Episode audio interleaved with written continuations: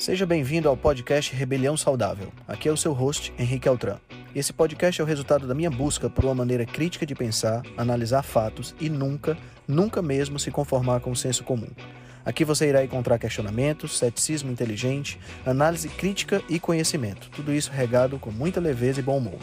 Irei entrevistar personalidades de diversas áreas para um bate-papo com uma troca franca de ideias. Prometo a você que sempre pensarei fora da caixa para levar informações relevantes, de aplicabilidade imediata, além de muita inspiração. Junte-se a nós. Ser saudável é a melhor maneira de se rebelar contra o sistema.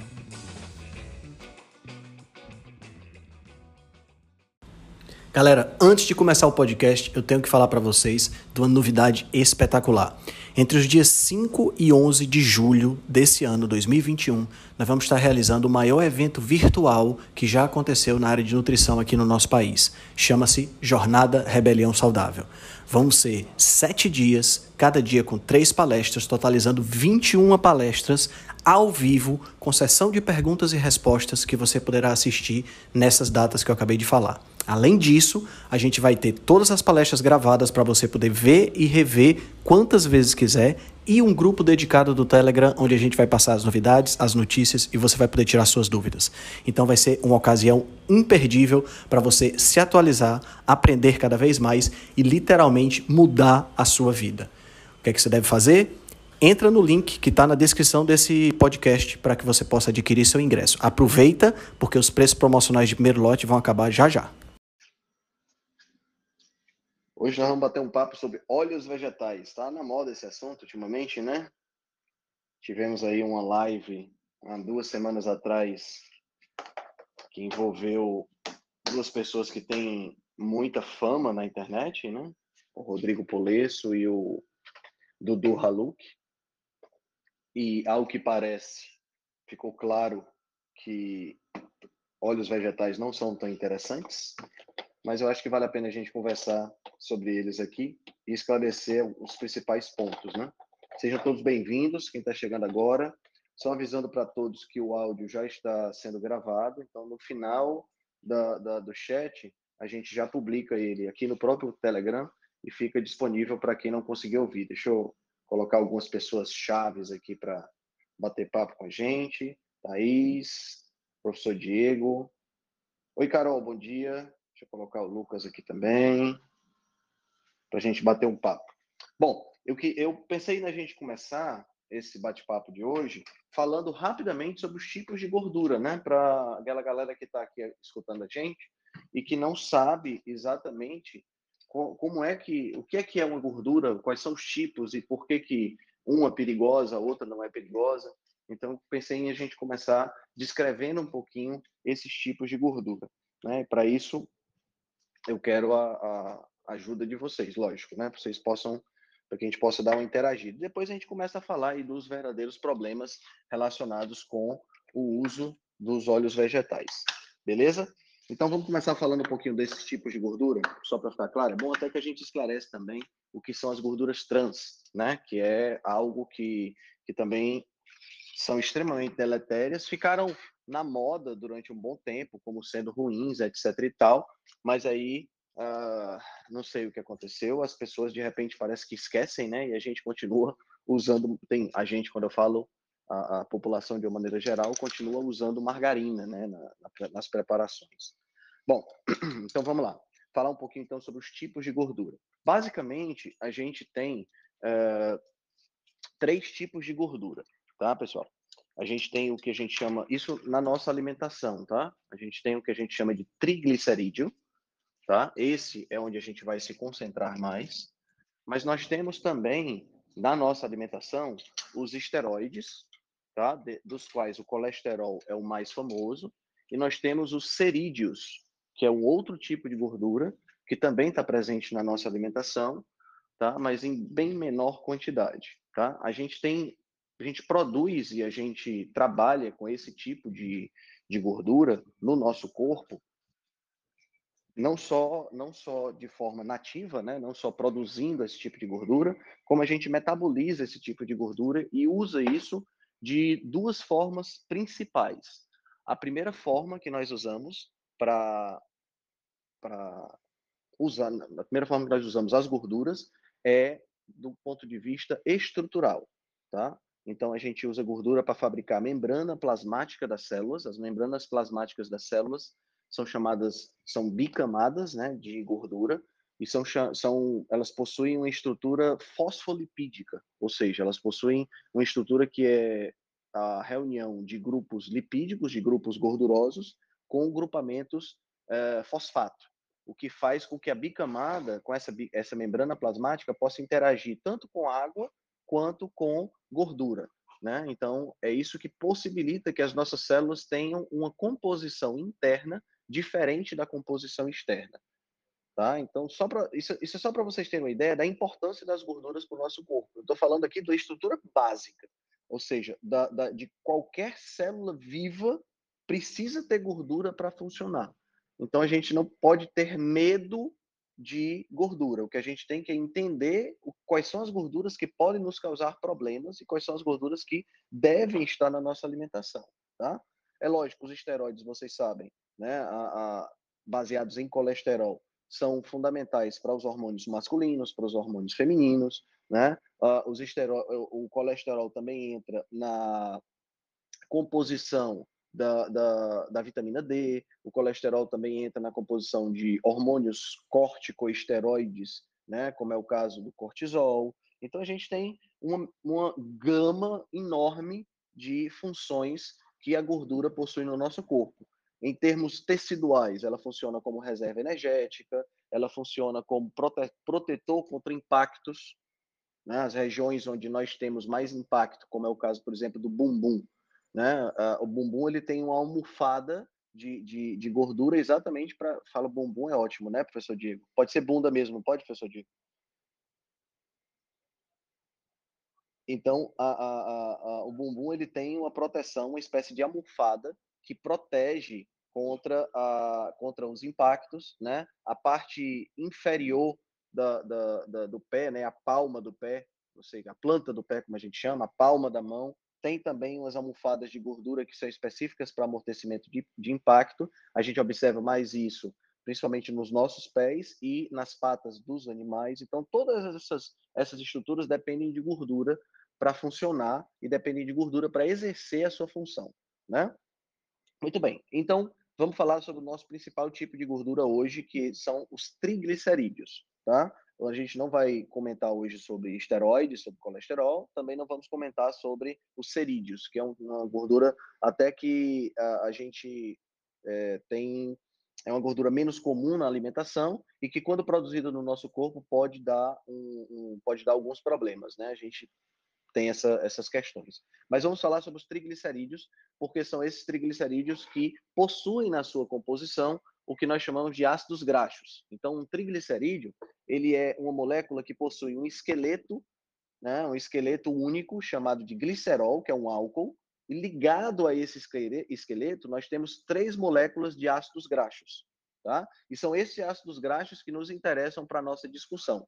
Quando eu consumo, né, quando eu ingiro um triglicerídeo, lá no meu duodeno, né, em, em algumas pessoas até mesmo no estômago, você começa já a digestão dessas gorduras. Mas é lá no duodeno que ocorre essa digestão, aonde ocorre uma clivagem, ocorre uma, uma, uma, uma separação da molécula de glicerol, que é esse álcool que funciona como esqueleto para o triglicerídeo, da, dos três ácidos graxos, daí o nome triglicerídeo, né? São três ácidos graxos conectados a um glicerol, e quando ocorre essa separação, aí há a possibilidade da gente absorver essas substâncias. Então, na realidade, quando você ingere a gordura, nós acabamos absorvendo de forma separada. Essa gordura depois ela vai ser remontada no nosso corpo para que ela possa ser utilizada, tá?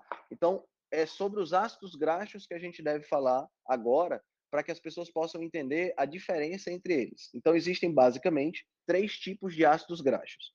Nós temos os ácidos graxos saturados, nós temos os ácidos graxos monoinsaturados e nós temos os ácidos graxos poliinsaturados. Deixa eu descrever então para vocês o que é que é cada um desses desses ácidos graxos.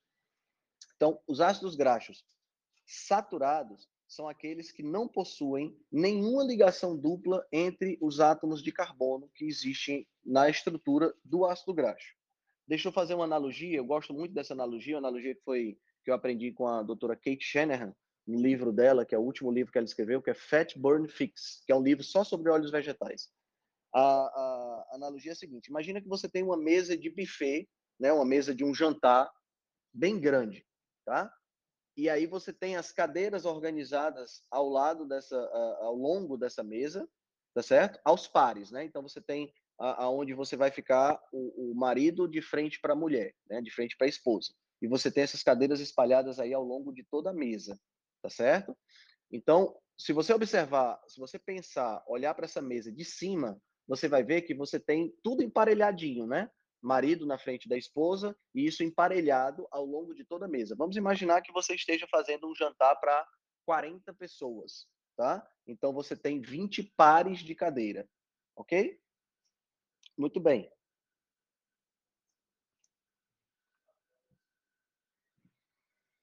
Tá todo mundo escutando o que eu estou falando?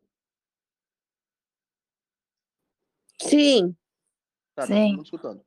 Beleza, excelente. Então vamos lá. Continuando. É, é, porque minha mãe falou que ela não. Henrique, tudo bem, pode falar, tá tudo tranquilo, aqui tá tudo Massa. ótimo. Tô aprendendo Obrigado, aqui pessoal. muito nos trigliceróis aí da, da é, Valeu, Diego. Então, imagina, imagina então que você está olhando para essa mesa, né? E que você tem aí as cadeiras uma na frente das outras, e são 20 pares de cadeiras, tá? Se todos os convidados forem para a festa, você vai ter essa mesa completamente lotada.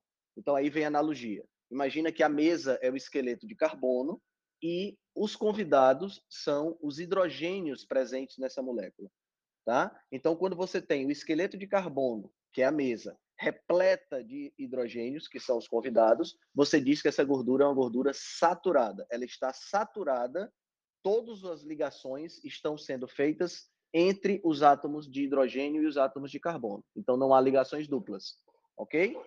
Agora vamos imaginar que você fez a festa e faltou um casal. No que faltou um casal, você removeu o par de cadeiras, certo?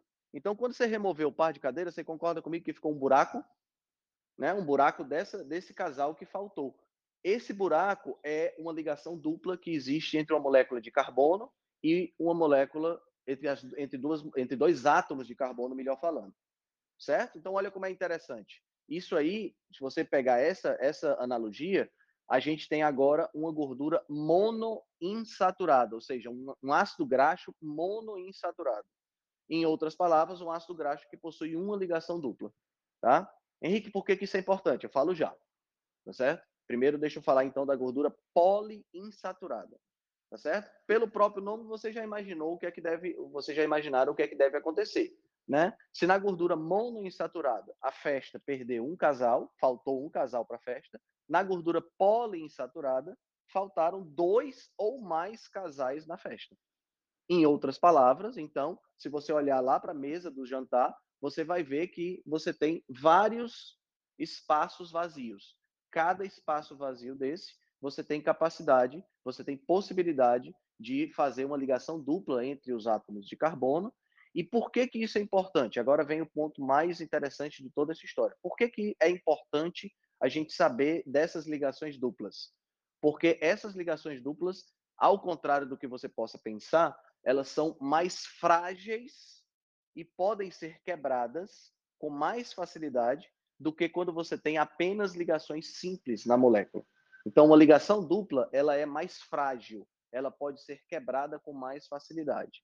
Então, sempre que você fizer pensar na gordura saturada, monoinsaturada e poliinsaturada, e você, você pensar nessa analogia do jantar, você, sempre que faltarem convidados, ou seja, faltarem hidrogênios, você vai ter ligações duplas e essa, essa, essa molécula, essa mesa se torna mais frágil, ok? Então, essa é a diferença entre gordura saturada, gordura monoinsaturada, faltou um convidado no jantar, um, um, par de convidados, né, um casal, e gordura poliinsaturada, que faltaram dois ou mais. Tá? Nas gorduras poliinsaturadas, a gente entra normalmente com uma classificação de ômega 3, ômega 6 e ômega 9, além de outros ômegas que tem, mas esses são os mais importantes.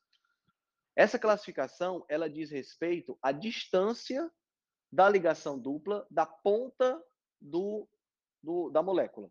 Então, para nossa analogia, imagina que na cabeceira da molécula, na cabeceira da, da, da, dessa mesa que você está tá aí do jantar, você tem sentado o patriarca da família. E na outra cabeceira, você tem sentado a matriarca da família. Como todo mundo sabe, a parte mais importante da família é a mãe, não é o pai. O pai é só um carregador de pedra, né? Que faz o trabalho de. de Estou falando em termos antigos, tá, pessoal? Pelo amor de Deus. É só o carregador de pedra. Quem manda no negócio mesmo é a mãe, né? Não, professor Diego? Quem manda não é a mãe?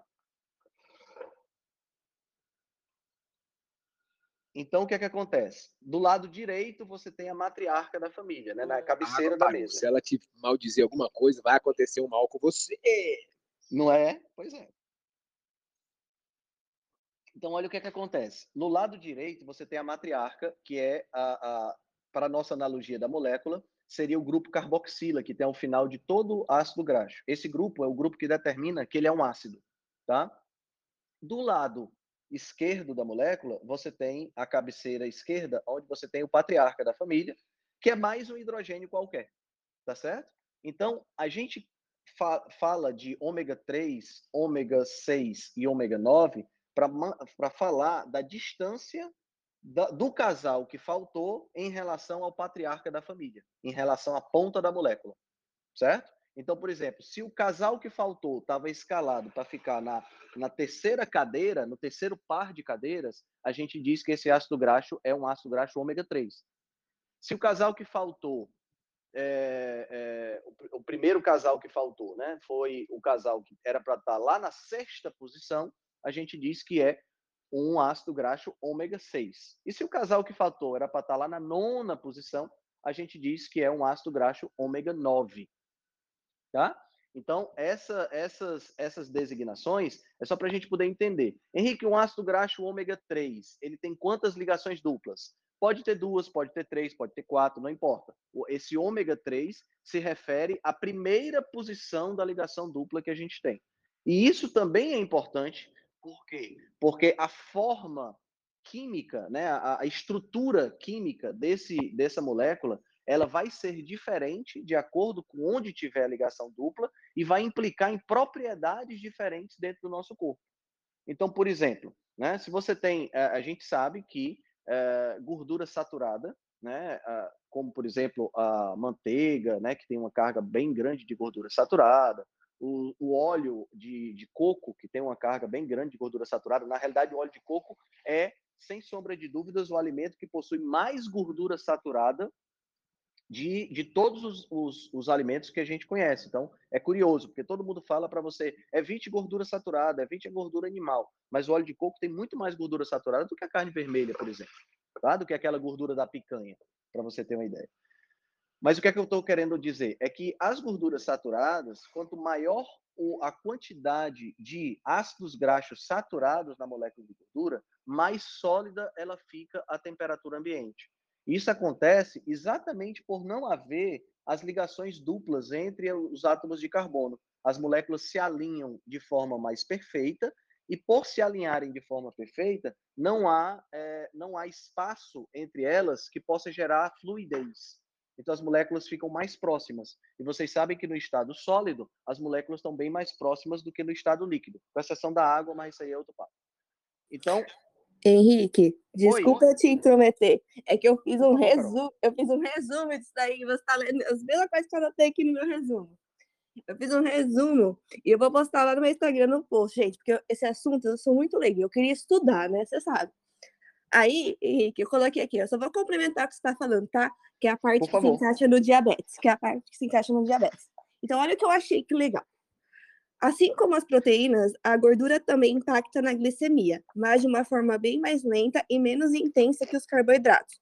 Um dos principais precursores requisitos da gliconeogênese é o glicerol, a molécula de álcool que suporta os três ácidos graxos da gordura. Cerca de 20% da gliconeogênese é feita a partir do glicerol. Porém, o impacto na glicemia não é tão intenso e rápido quanto o do carboidrato. Por exemplo, o índice glicêmico de 50 gramas de castanha de caju, contendo aproximadamente 25 gramas de proteína e 15 gramas de carboidrato, é 35. enquanto 50 gramas de batata assada e descascada contendo. Só um instante, Henrique, que fechou aqui a página que eu estava lendo. É, só está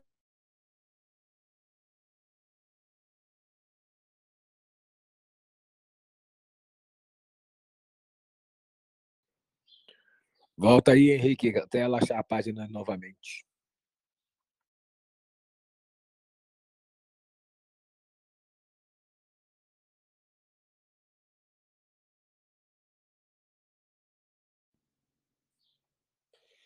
E aí, pessoal, tudo bem? A gente estava aqui falando sobre os tipos de gordura que tem. Oi, gente, eu achei aqui.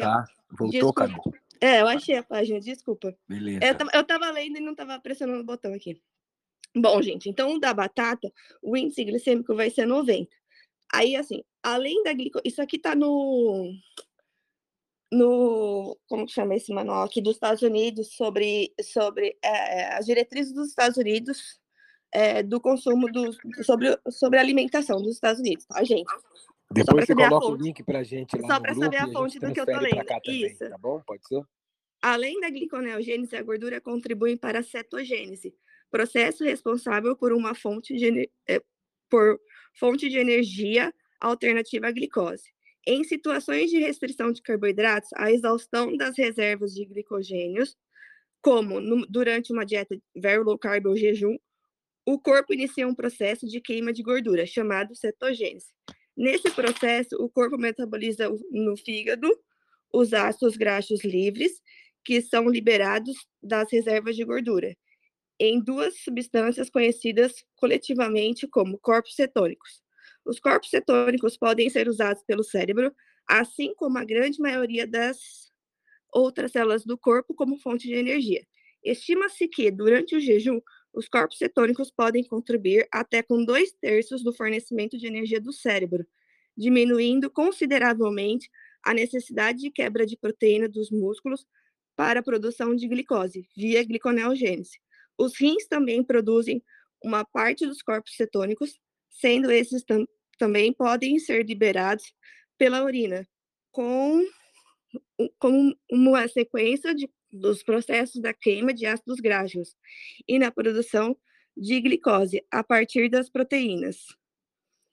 É, gorduras saturadas são consideradas não essenciais, pois elas podem ser produzidas pelo corpo, enquanto gorduras insaturadas, como ômega 3 e ômega 6, são essenciais, pois só podem ser adquiridas pela alimentação. Apesar de essenciais para o organismo como fonte de energia, componentes estruturais das membranas celulares e outras funções, as gorduras saturadas, que são encontradas principalmente nas carnes, podem ser produzidas pelo corpo, dessa forma não são consideradas essenciais na alimentação.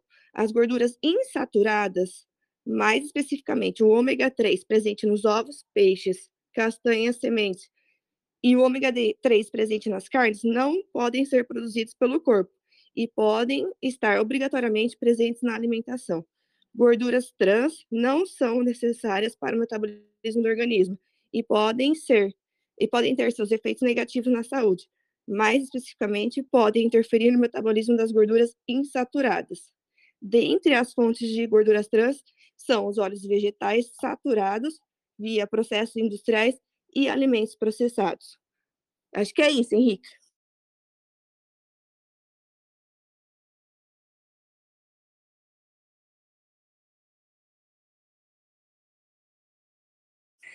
Henrique, eu terminei o que eu tinha para ler.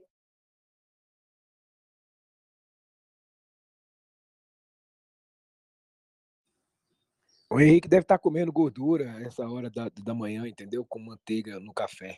Gente, aí tem, tem essa parte. Desculpa, pessoal, eu tive que sair e entrar de novo. Desculpa, Carol. Oi, Henrique, desculpa te cortar. Aí tem essa parte aqui que você fala dos sólidos, dos líquidos também aqui. Gente, eu peguei várias fontes, eu vou colocar aí no grupo depois para vocês, porque é um assunto que me interessa muito, Henrique. E eu não tenho muito conhecimento, eu, eu quero entender esses negócios das gorduras, porque elas impactam na glicemia. Aqui, uhum. nesse, nessa leitura, nesse, nesse material que eu li, fala que 20%. E eu, Carol, percebo que eu tenho que contar, às vezes, 30% se a gordura passa de 30 gramas. Então, é... bom, você pode continuar aí, Henrique. Legal. É, bom, então só para só encerrar essa parte introdutória, né, que é, que é relacionada com essa, com essa questão dos, dos ácidos graxos, para poder a gente entrar na, na, na, parte mais importante, que é por que que acontece, né? Por que, que os, ácidos, os, os óleos vegetais são tão deletérios e o que é que eles causam no, no, no nosso corpo. Bom, uh, então todo mundo pegou aí o que é o ômega 3, o que é o ômega 6, o que é o ômega 9, né? Que são essas, essas, a posição dessas, dessas ligações duplas. E aí vem, para que é que o nosso corpo utiliza essas gorduras? As gorduras saturadas, elas são utilizadas, via de regra, como fonte de energia, tá certo? As gorduras saturadas são, e monoinsaturadas também, são utilizadas como fonte de energia, né? Então, elas são uh, utilizadas pela, pelo corpo para liberação de energia como armazenamento e como fonte de energia. Também são utilizadas em caráter estrutural, tá certo? E elas também podem ser utilizadas é, no, no, dentro da nossa, do nosso corpo, nas membranas plasmáticas, essa coisa toda.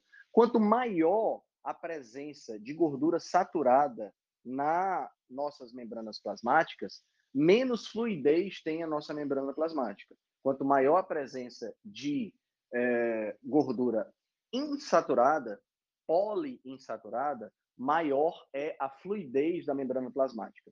E aí vem outra coisa interessante também, que é um outro modelo que vale a pena a gente conversar. A, a, a gordura, a gordura poliinsaturada, quando ela está presente na membrana plasmática, ela torna a membrana plasmática mais fluida, como eu acabei de falar. E o que acontece é que o corpo não pode ter a membrana plasmática fluida demais. Para isso, ele regula com o colesterol, certo? Então, é justamente por isso que quando você come, você usa óleos vegetais, o colesterol baixa. Por quê? Porque ele vai ser utilizado para tornar a membrana plasmática mais fluida. Quando você não usa óleos vegetais, né? não, não substitui, por exemplo, a manteiga pelo, pelo óleo de soja. Né? Quando você usa manteiga, quando você usa bacon, muitas pessoas experimentam um certo aumento das taxas de colesterol. Muitas vezes esse aumento não é um aumento significativo, mas é, mas acontece. Isso acontece exatamente porque como o corpo, como o corpo vai usar esses ácidos graxos saturados, que vai diminuir a fluidez da membrana, ele não precisa usar tanto colesterol. E aí esse colesterol pode ser usado por outras partes do corpo e pode aumentar os níveis sanguíneos dele. Essa é uma só uma observação aqui, Henrique, ah. só para poder deixar registrado, o pessoal que está chegando aí, novato e tal, a gente tem no último dia de quarta-feira, o último chatzinho que fica gravado aqui, se vocês puderem buscar no link, nós falamos sobre colesterol, o aumento do colesterol, é, o doutor Ricardo participou efetivamente com a gente aí falando sobre isso. E quem quiser mais ideia sobre colesterol alto ou não, está no chat passado, o último chat que a gente fez, só para poder observar mesmo. Exato, exatamente. Está lá na, na quarta-feira passada. Bom, uh, então finalizando aqui essa minha essa minha essa minha introdução, que já ficou mais desenvolvimento do que introdução. Então, a, a, a, o fato de a gente de a gente ter esses três tipos de gordura vale a pena a gente ressaltar que na nossa alimentação você sempre vai encontrar, a não ser que você utilize alimentos com alta com alto nível de processamento, nós sempre vamos encontrar os três tipos de gordura associados. Nós nunca vamos encontrar é, só um alimento só com gordura saturada, né? Ou só com gordura insaturada, ou só com gordura monoinsaturada, ou só com gordura poliinsaturada. Se a gente estiver sempre usando alimentos de origem é, natural, ou seja, de, de, de, processamento mínimo, a gente sempre vai encontrar tudo, tá certo? No nosso corpo, as gorduras de as gorduras poliinsaturadas, elas são usadas fundamentalmente como moléculas, uh, em alguns casos estruturais, tá? Mas elas também podem ser utilizadas como moléculas informacionais, certo? Então, por exemplo, todo mundo já deve ter escutado que os ácidos graxos ômega 6 são moléculas pró-inflamatórias. Eles são pró-inflamatórios porque eles fazem parte de um grupo de moléculas sinalizadoras que estimulam a inflamação. É o que a gente chama, são os, as prostaglandinas, é, os tromboxanos, os leucotrienos, são, são, famílias, são famílias de moléculas que estimulam a inflamação. E todo mundo já deve ter escutado também que os ômega 3, que são outro tipo de ácido graxo poliinsaturado, são moléculas anti-inflamatórias. E eles agem como anti-inflamatórias porque eles são base para a produção de substâncias anti-inflamatórias dentro do nosso corpo. Tá? Então, os ácidos graxos poliinsaturados são utilizados como moléculas informacionais. E é exatamente por isso que eles são, são necessários em pequenas quantidades. Tá? Então, quando você pega, por exemplo, um, uma picanha, você tem lá de 49, uh, de 48 a 49% de gordura saturada, de 48 a 49% de gordura monoinsaturada e mais ou menos 2 a 4% de gordura poliinsaturada. Então veja como a quantidade é pequena comparado com as outras duas, né? Agora, quando você pega essa picanha e você ao invés de fazer um churrasco, você frita ela no óleo, né? E esse, comete esse sacrilégio, né? Então, o que, é que você está fazendo? O óleo vegetal, e aqui vale a pena a gente esclarecer quais são os óleos vegetais. É o óleo de soja, é o óleo de girassol, é o óleo de algodão, é o óleo de canola, é o óleo de milho, é o óleo de linhaça, o óleo de gergelim, são os óleos de sementes. Esses óleos possuem altas concentrações de ácidos graxos ômega 6, especificamente um ácido graxo ômega 6, que é a paixão do Bruno, que está aqui escutando a gente, Bruno Croco, né, do Contra Óleos Vegetais, que é o ácido linoleico. Esse ácido linoleico, ele possui duas ligações duplas na sua estrutura e ele é um ômega 6. E é exatamente essa essa molécula que causa todos os problemas relacionados à, à questão dos, dos óleos vegetais. Certo? Bem, minha introdução está encerrada. Agora vamos falar um pouquinho desses Henrique, problemas. Fala, grande Eduardo. Tudo obrigado, bom, meu querido. Eu estava meio sumido aí, até do ah, grupo lá, não tenho conseguido acompanhar.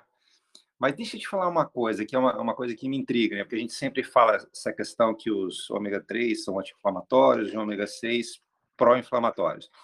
Mas, é, na minha cabeça, o que eu entendo é que essas substâncias dão suporte quando o processo se dá.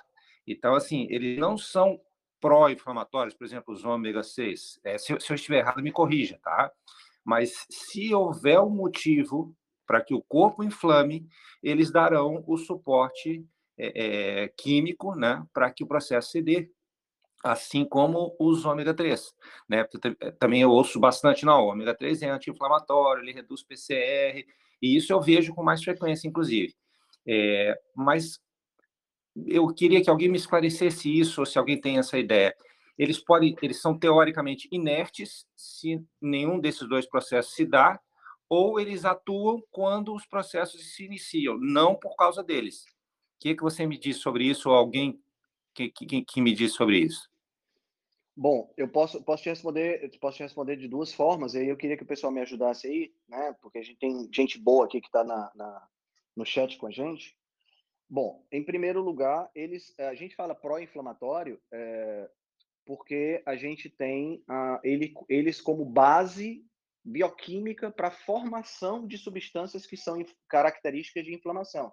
No caso, por exemplo, das prostaglandinas, né? Então, por isso eles seriam pró-inflamatórios. Mas no caso específico do ômega 6, e, e assim eu quero, eu quero até perguntar isso também para o Bruno, Uh, no caso específico do ômega 6, ele tem subprodutos de oxidação que se tornam inflamatórios, né? Porque qual é o grande problema dos ácidos graxos, aqui falando para todo mundo, né? Qual é o grande problema dos ácidos graxos poliinsaturados?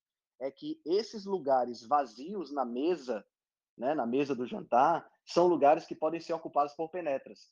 E o oxigênio é um ótimo penetra nessa festa. Então ele destrói o jantar. Ele é aquele penetra que além de penetrar na festa, ele ainda faz arruaça.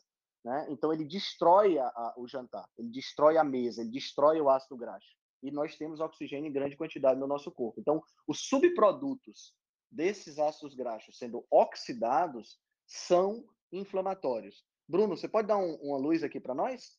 Você está escutando a gente? Eu, eu antes, antes, do Bruno, Bruno, eu posso só dar uma, fazer uma complementação, também aproveitar que aí você é, responde de forma mais completa.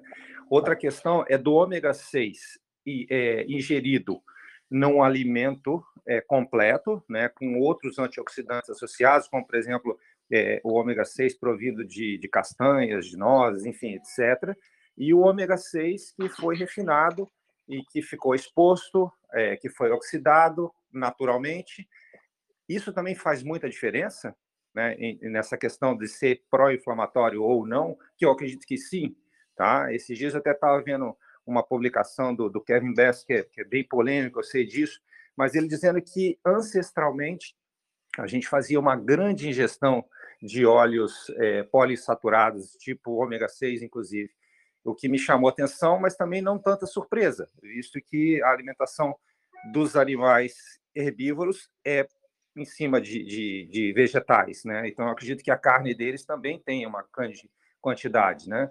Então, eu gostaria que você complementasse essa questão também, se faz diferença a fonte de óleo vegetal que nós estamos ingerindo. Eu acredito que sim. Olha, pelo que eu tenho acompanhado, principalmente da doutora Kate Chan, que é uma pessoa que acompanha muito essa parte, para ela... É Bruno, eu estou de... escutando a sua voz a primeira vez. Estou meio dormindo, estou meio dormindo. Mas e eu, das nuts, assim, não teria problema justamente pela conter toda essa base de antioxidantes naturais, né? O problema realmente estaria no refino, que aí você é, praticamente isola né, o ácido linoleico do ômega 6. Ele fica uma quantidade além do, do, do balanço ancestral nosso, que seria de 1 para 1, 4 para 1 no máximo. Né? E mesmo não é, estando no corpo, ele pode ser oxidado, né? E ele gera aquelas, aqueles subprodutos tóxicos que muita gente desconhece, que a grande maioria dos estudos falam só dos subprodutos tóxicos, eles não mencionam a origem, né? Como se veio de um, de um óleo de soja, que seja.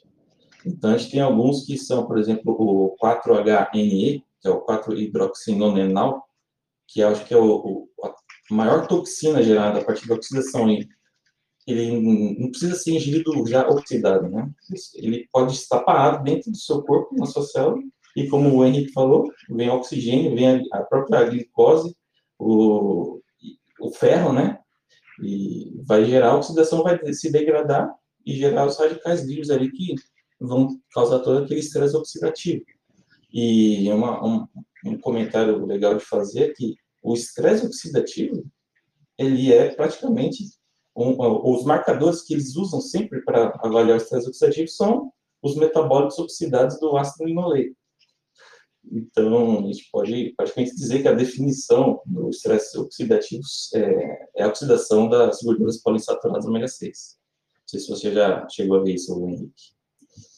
Sim, sim, eu vi, eu vi isso aí, Bruno, e eu queria complementar ajudando aí essa, nessa resposta do Eduardo, que a grande questão, doutor Eduardo, é quando a gente pega é, em relação, não só quando a gente trabalha em relação às proporções, que é uma coisa que foi muito divulgada né, a proporção entre ômega 6 e ômega 3, né, que é justamente esse balanço pró e anti-inflamatório que teria seria no nosso corpo e que foi muito divulgada outrora, né, para como eh, depois dos estudos que mostravam que o ômega 3 tinha um efeito positivo, etc e tal.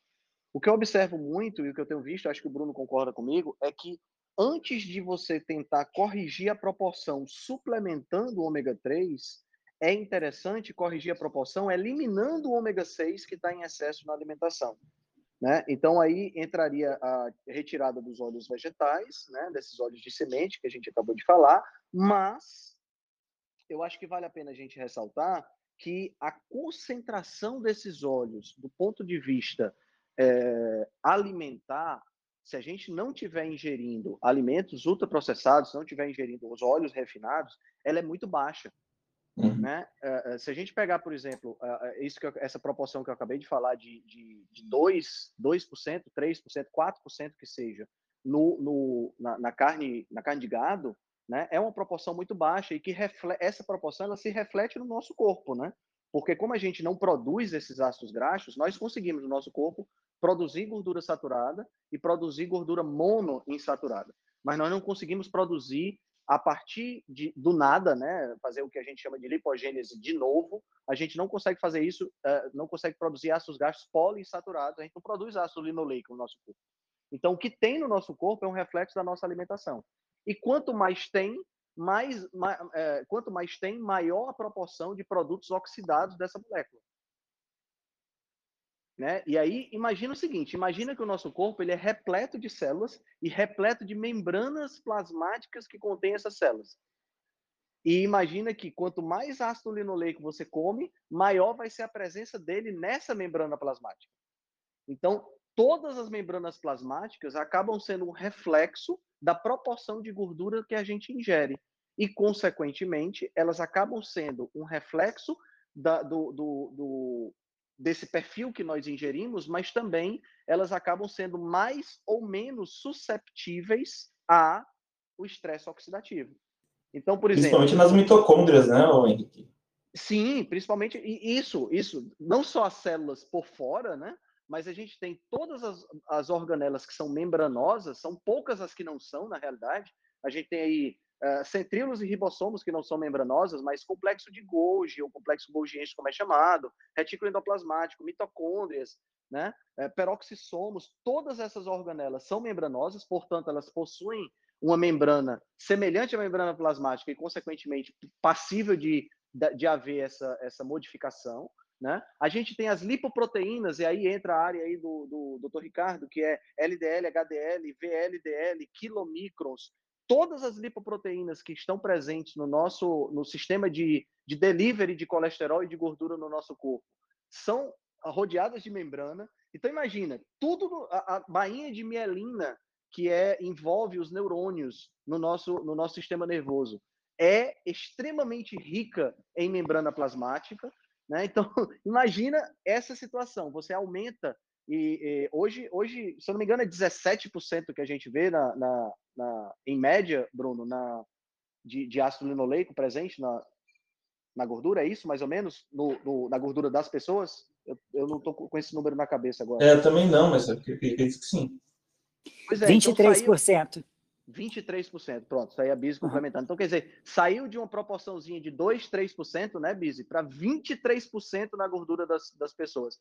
Então, você imagina o impacto disso no metabolismo por conta dessa, dessa facilidade com que essa molécula pode ser oxidada. Né? E você colocou uma coisa muito interessante ontem, Bruno, no grupo, que é exatamente o seguinte: ninguém aguenta consumir ômega 3 oxidado, porque a, a, não, o, é inodor praticamente. Né? É. Pois é. O ômega 3 já, por exemplo, na natureza, você não conseguiria comer peixe podre, o cheiro é horrível, né? Você já evita. Exato. E o, o, o, ômega 6, que seria, por exemplo, você pegar um óleo de soja rancidificado, né? Que você. Imagina, imagina a, a, como, como, esse, como essa situação é, é, é maluca. Você compra um óleo que é extremamente oxidável, sensível à luz, você compra esse troço numa garrafa de plástico, repleto de substâncias de, xenoestro, de, de, de xenobióticos, e ainda esse troço está numa garrafa transparente. Imagina, imagina isso. E aí você coloca isso para fazer fritura. E a gente, não sei como é, como é nas regiões onde vocês moram, mas aqui no Nordeste o pessoal quando faz um ovo frito, por exemplo, ele não faz um ovo com um pouquinho de óleo, ele faz o ovo banhado em óleo e fica colocando por cima assim um olhinho, sabe? Então, cara, é, é, é, é, surreal quando você pensa nisso aí. Mas, então, e tem gente lá. que ainda fica pensando no ponto de fumaça. O cara está preocupado é, com o ponto da fumaça. pensando no ponto de fumaça, entendeu? Ah, ah, essa, essa é uma boa questão. Bruno, você que é um cara que, que, que, saca muito disso, o que é essa história desse ponto de fumaça? Explica aí para o pessoal. Tu tem noção do que é exatamente? Olha, o detalhe, assim, eu vou te ser sincero, eu não pesquisei, mas é, o pessoal fala muito do ponto de fumaça porque é a partir dele que teoricamente os olhos iriam se começar a degradar e, se, e, e mudar a sua estrutura química, né? Mas Por o que o pessoal... da ação do calor, né? Exato. Mas o que eles hum, talvez não tenham conhecimento é que, independente do, da temperatura, você vai absorver, você vai armazenar essa gordura e ela vai se oxidar com o tempo, igual você falou, com o tempo, com o oxigênio, com a, com a glicose, com, com o ferro, independente do, do ponto de fumaça o ponto de fumaça você vai estar só antecipando a geração dessas, desses tóxicos, vamos dizer, né? Você vai estar já comendo veneno, ao invés de gerar dentro de você. Acho que é a única, é, a única diferença. E, e, outra coisa que é importante ressaltar em, né, nessa questão aí é o seguinte: quando a gente fala em cozinhar os alimentos, independente do que a gente esteja cozinhando, quer seja carne, quer seja vegetais, cozinhando, quando eu falo colocando ao fogo, né? É, pode ser assando, cozinhando, o que, você, o que for. Independente do que você esteja fazendo, né, é importante entender que a gente nunca deve usar altíssimas temperaturas e nunca deve usar muito tempo, porque você perde propriedades é, nutricionais e químicas do, do, dos alimentos quando você esquenta demais. Então, faz sentido você, você pegar, por exemplo, uma carne e comer a carne bem passada. É um sacrilégio, não é, não, professor Diego? Um negócio desse? Né? Quer dizer, você, você... Fala, professor. Bom, então, uh, então é, uma, é uma, um, uma, uma questão que é importante, é importante todo mundo entender. A gente nunca deve cozinhar demais o alimento a altas temperaturas durante muito tempo. Fala, Ricardo, beleza? Cara, tua voz está tua voz tá pausando. Não sei se você, não sei se você consegue aí uma internet um pouco melhor. Então, só concluindo essa, essa, essa questão, quando você, quando você esquenta demais qualquer alimento, você perde propriedade nutricional.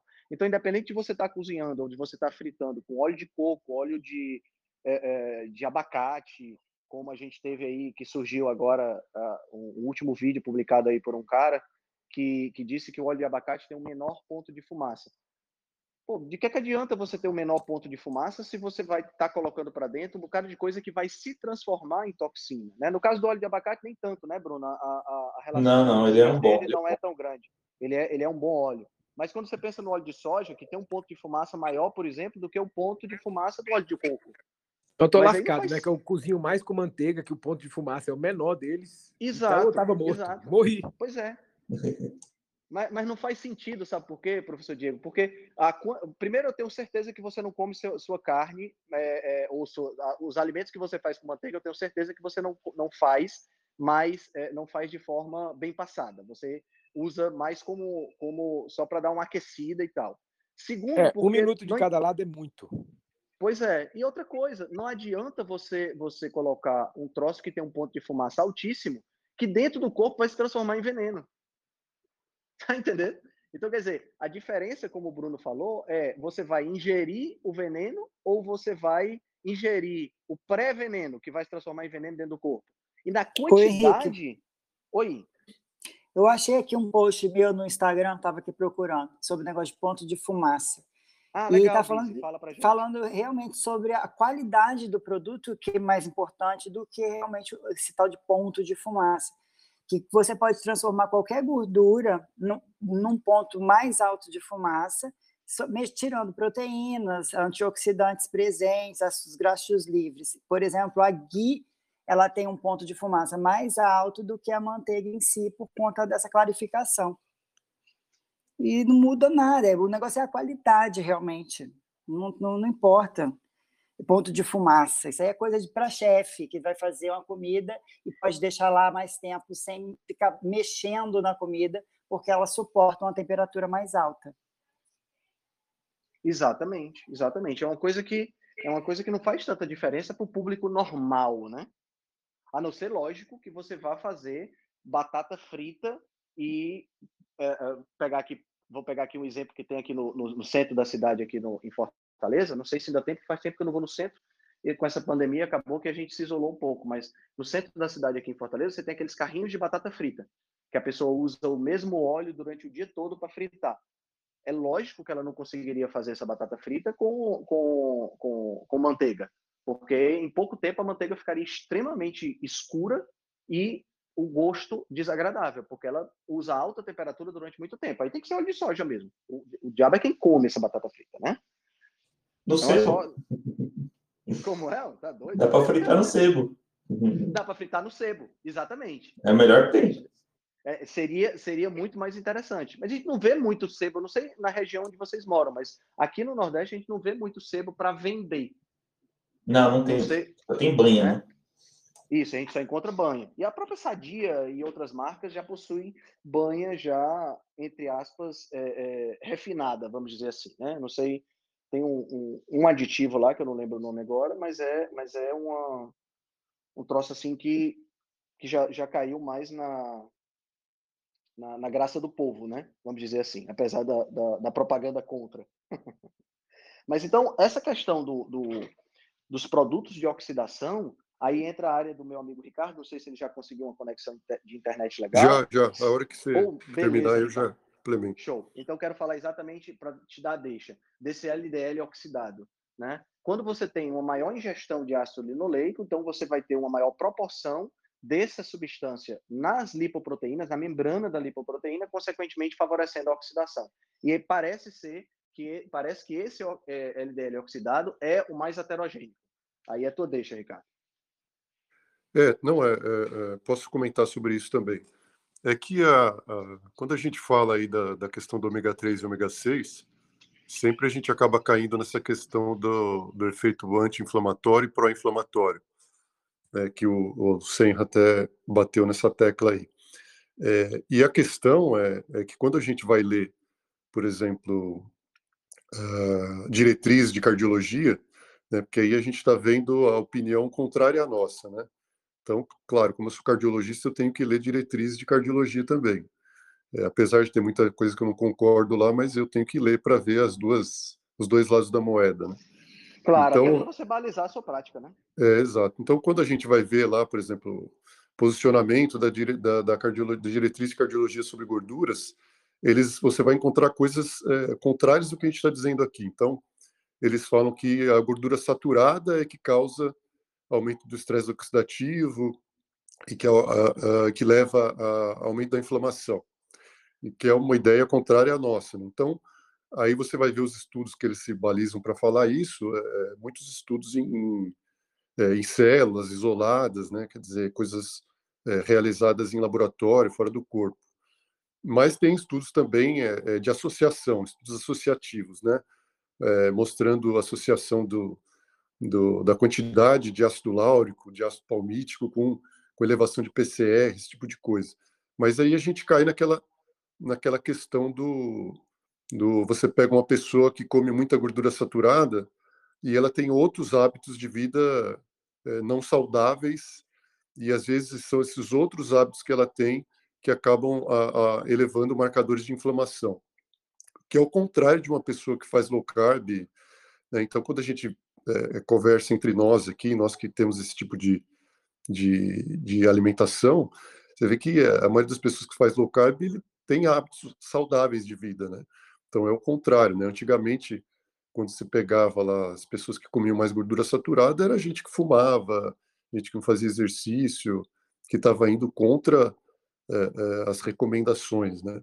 Então aí se você achava essas associações aí, a pessoa que comia gordura saturada tinha associação com marcadores ruins de saúde. Né? E não é o caso de quem faz low carb, né? ao contrário. Então, é, é, você acha, então, o que eu quero dizer assim, você acha na literatura estudos associando aí a gordura saturada com inflamação. Então, por isso que é, é duro, né? A gente cai na, naquela controvérsia lá. E, e, a mesma coisa o ômega 3, né? O ômega 3 que a gente fala, não, o ômega 3 é anti-inflamatório e tal, então é, é benéfico. E aí você vai pegar os estudos com suplementação de ômega 3 e, e tem muitos estudos negativos, né? Então, na, na teoria, é, se você for pensar, bom, se o ômega 3 é anti-inflamatório e eu estou suplementando doses altas de EPA, DHA para um paciente que tem risco cardiovascular aumentado, e eu sei que a aterosclerose tem um fundo aí é, na fisiopatologia da inflamação tal, então, se eu der uma substância que tem potencial anti-inflamatório, como ômega 3, em altas doses, para alguém que tem risco cardiovascular aumentado, eu vou diminuir desfechos coronarianos. Né? Porque se eu diminuo a inflamação, eu diminuo a aterosclerose. Quer dizer, faz todo sentido do mundo. E aí você vê que tem muitos estudos negativos, né?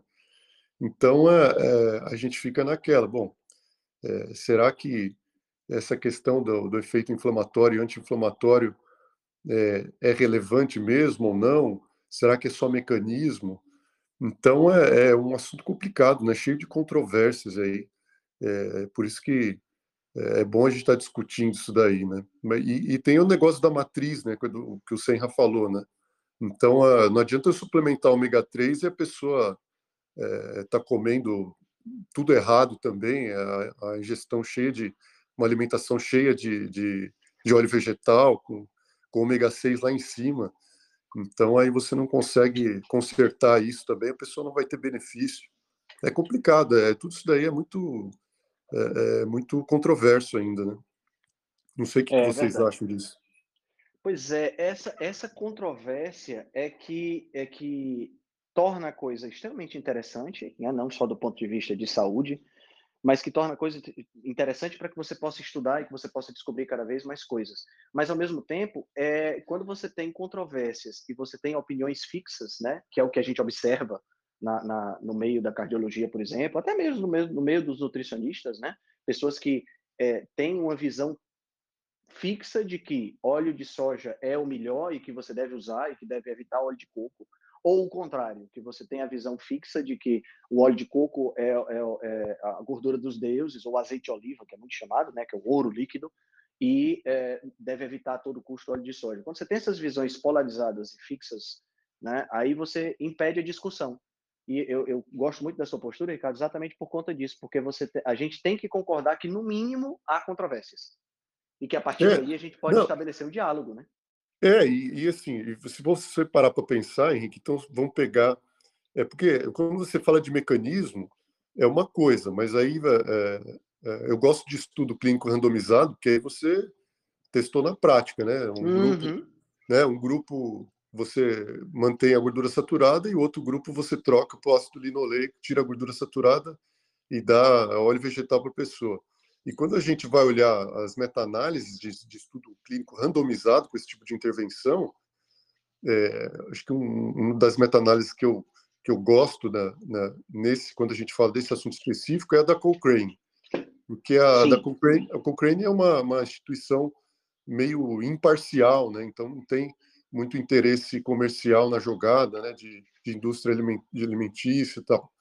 E a revisão da Cochrane mostrou que da revisão de, de, de, dos melhores estudos de intervenção de troca de saturada por, por poliinsaturada, é, não teve diferença de mortalidade total, nem mortalidade cardiovascular, nem infarto, que são os desfechos duros, né? Teve, teve diferença de desfechos compostos, que é de eventos cardiovasculares, onde você inclui um monte de coisa, mas é, é e aí você diminui a, a, importância daquele desfecho, né? Mas nos desfechos duros mesmo, aquele que a gente que interessa para a gente, quer dizer, que é o que a gente quer evitar, né? Que é o que, a gente quer, um infarto, mortalidade, é, mortalidade total, mortalidade cardiovascular, infarto. Então, desfechos duros, nesses daí não deu de diferença estatística significativa. Então é isso. Você fala, você fala para mim, olha, troca a manteiga por óleo de milho é, mas mas você pode trocar, mas você não vai nem morrer mais, nem morrer menos e nem infartar menos. Eu falei, meu, para que, pra que, que eu vou querer trocar isso, cara, né? Exato. É, porque o óleo, de milho é mais gostoso do que a manteiga, tipo, Nunca, não faz né? sentido nenhum, né? É, e outra coisa, aí entra o argumento que é o argumento que, ok, eu não tenho um ensaio clínico que mostre que há uma diferença plausível, né?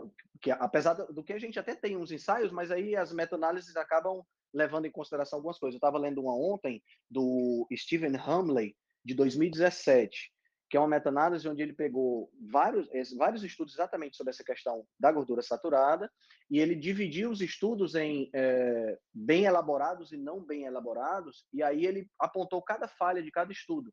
E aí fica complicado, porque às vezes o estudo é, sugere uma, uma, determinada alteração, como é o caso, por exemplo, do Sydney Diet Heart Study, né, que é aquele estudo que foi feito na Austrália e que dividiu as pessoas, mas aí, por exemplo, no estudo o cara não falava sobre gordura trans. Então, todos esses pontos têm que ser levados em consideração.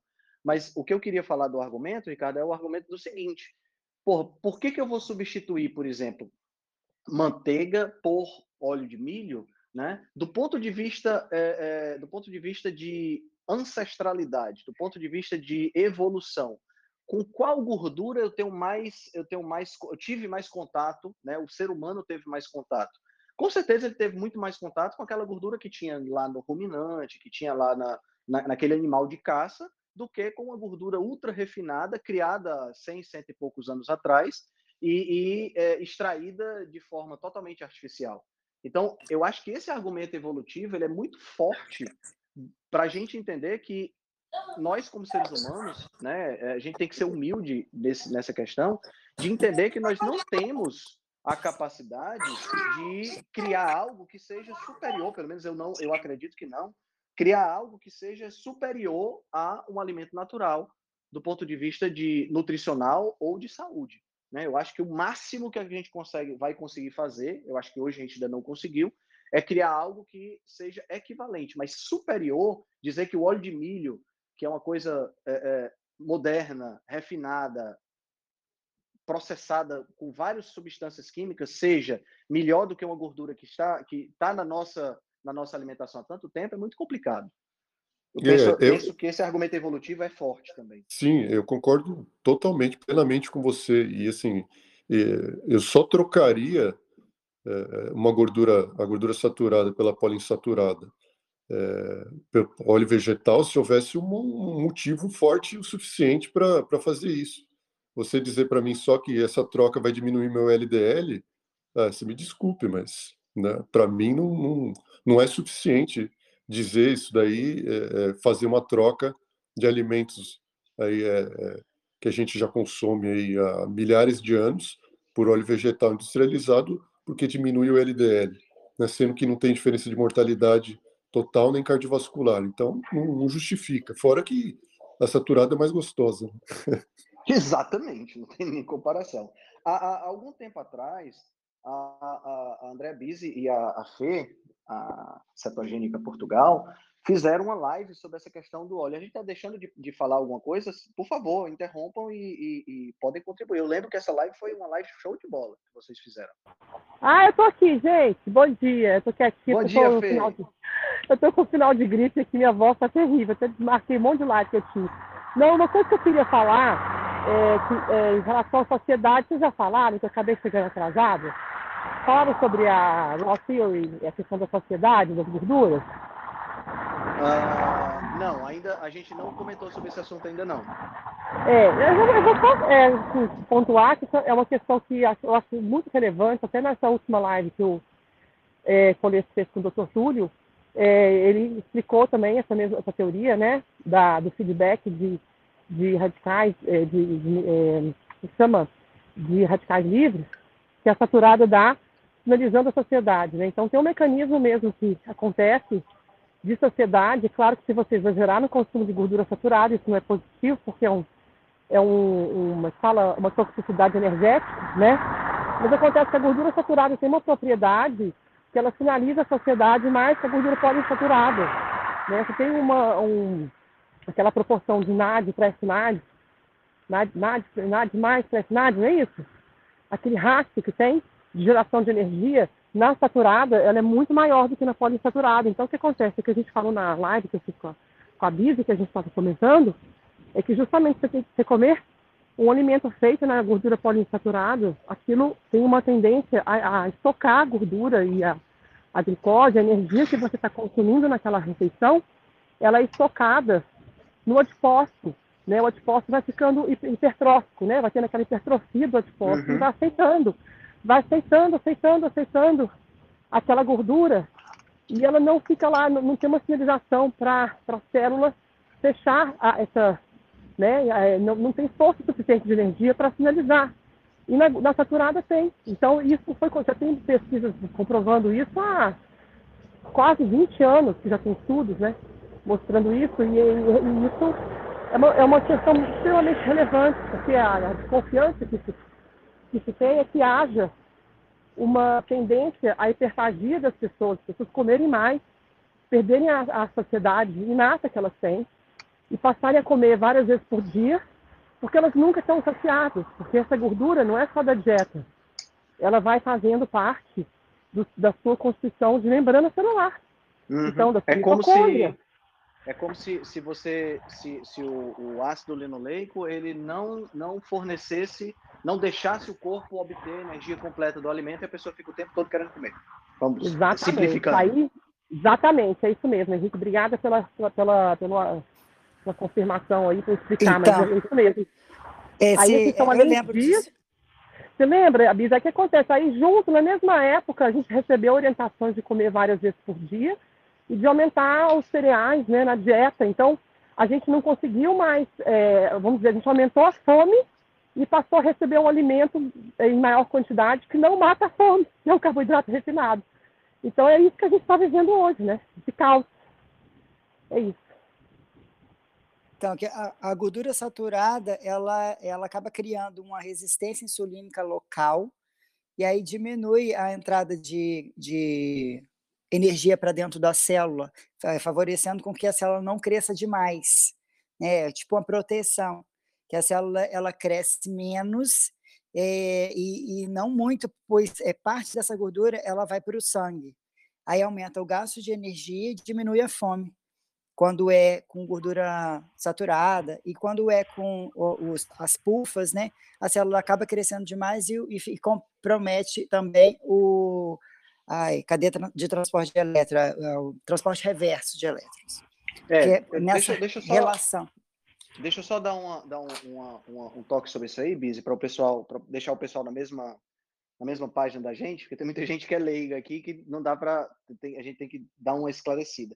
É assim, pessoal, a, a, produção de energia dentro da nossa célula acontece basicamente em dois ambientes. Parte dessa produção de energia acontece no citoplasma da célula, né, que todo mundo já ouviu falar, e a outra parte dessa energia acontece dentro de uma organela linda e maravilhosa, que inclusive eu fiz uma tatuagem essa semana dela no meu corpo, que é a mitocôndria. Né? A mitocôndria ela é responsável por diversas coisas dentro, dentro da, da célula, dentre elas a produção de energia. E a mitocôndria ela, ela funciona como uma espécie de hidroelétrica ao invés de água, ela acumula prótons. Prótons são as cargas positivas que tem nos átomos, né? Então, ao invés de água, ela acumula, ela faz como se fosse uma represa de prótons, e essa represa de prótons é, tem turbinas especiais, são enzimas especiais, que por onde esses prótons passam, e aí você tem a formação de energia. Dentro dessa cadeia transportadora de elétrons, né, que faz essa, esse, essa, essa represa funcionar, a gente tem a possibilidade de ter várias entradas para essa cadeia transportadora de elétrons. Uma dessas entradas, na realidade, é são complexos enzimáticos gigantescos do ponto de vista molecular, que permitem a entrada dessas substâncias. Então, nós temos aí o NAD, NADH, que é uma substância dependente da vitamina B3, né? Temos o FAD-H2, que é uma substância dependente da vitamina B2, que são substâncias que são produzidas tanto no citoplasma quanto dentro da mitocôndria e que vão fornecer esses prótons para essa cadeia para que a represa possa funcionar. Tá? Então, o que, é que acontece? A, a, proporção entre NAD e FAD faz com que a coisa funcione de forma normal. O ácido linoleico, o ômega 6, ele faz, ele causa alteração nessa proporção, fazendo com que a, fazendo com que essa, essa, esse funcionamento não aconteça de forma normal.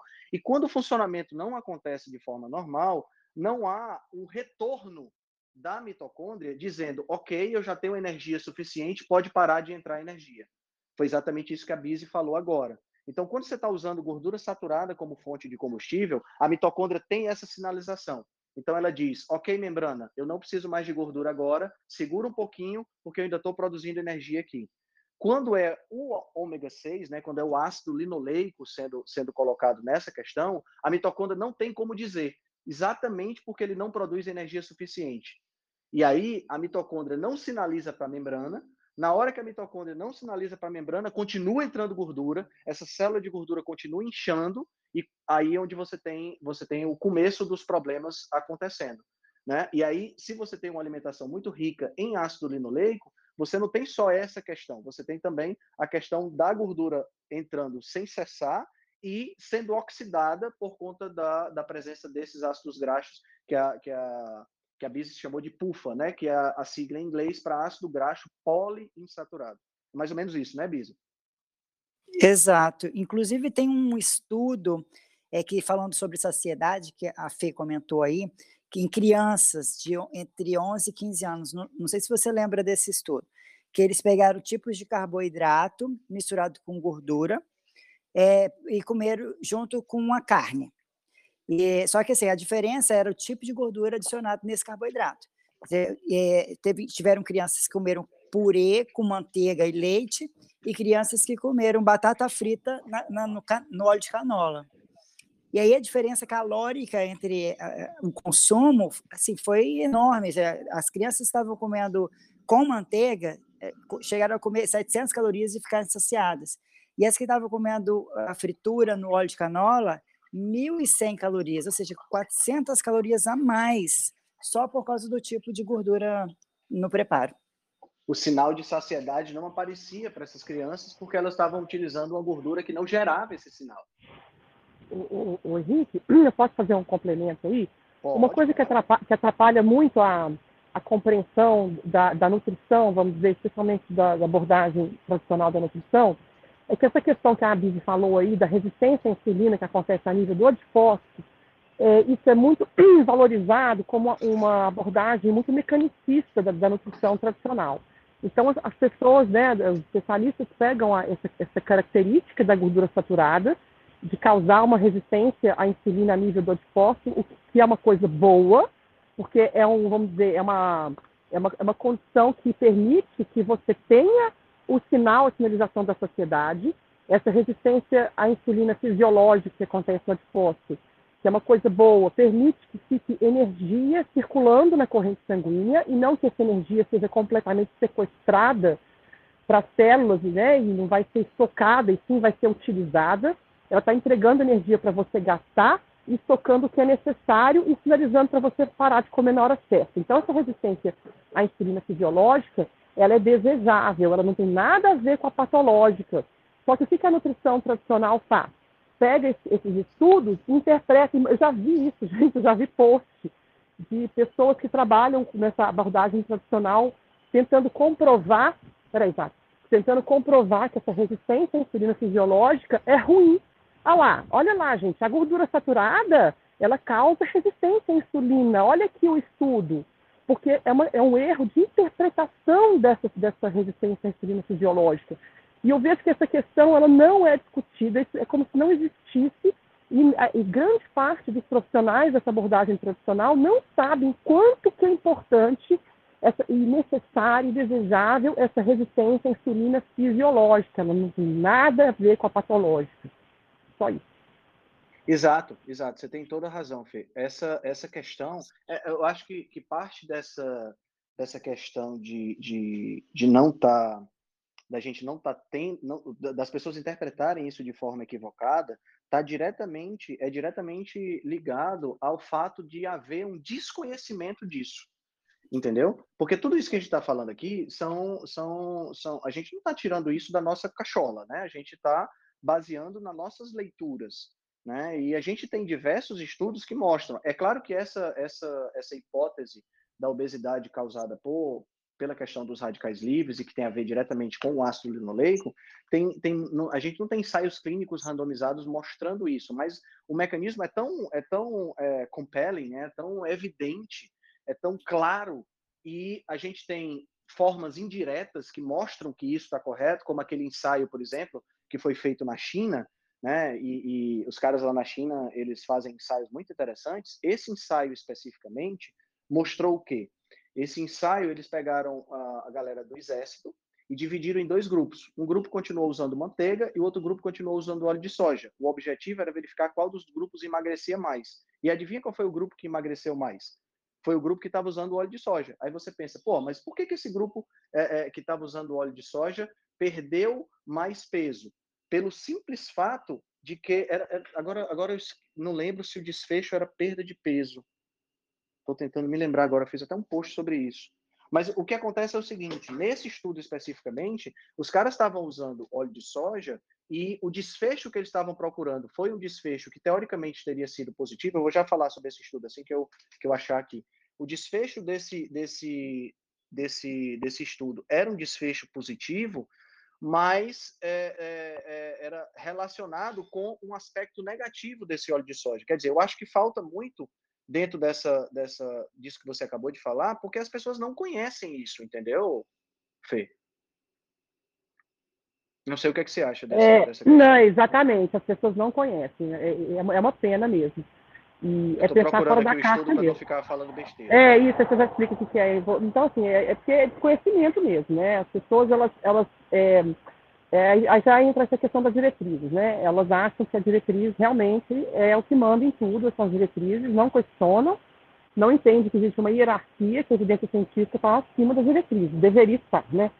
E é complicado mesmo. Mas eu acho que esse assunto começa a ganhar destaque agora, porque assim, é um assunto muito de nicho. Eu até estava conversando com o Polesso outro dia sobre isso.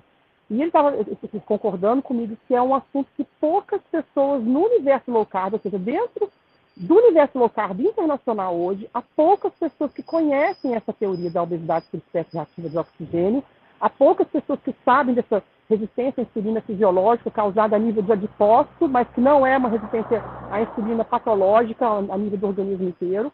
Então, é pouquíssima gente sabe isso, começa a ganhar mais, mais espaço a partir da divulgação do Paulo Saladino, foi ele que pensou esse assunto lá e chamou o Peter Dombrowski para conversar, chamou o, o, o ele chama o Tucker Goodrich, começou aí a, a Kate Shanahan também, então assim, isso começa a ganhar corpo agora, isso foi pauta do evento do World Summit Nutrition, da Nutrition Network há dois meses atrás, então eu vi assim que o próprio Tinoco, gente, ele, ele escreveu assim, I was completely un unaware about it.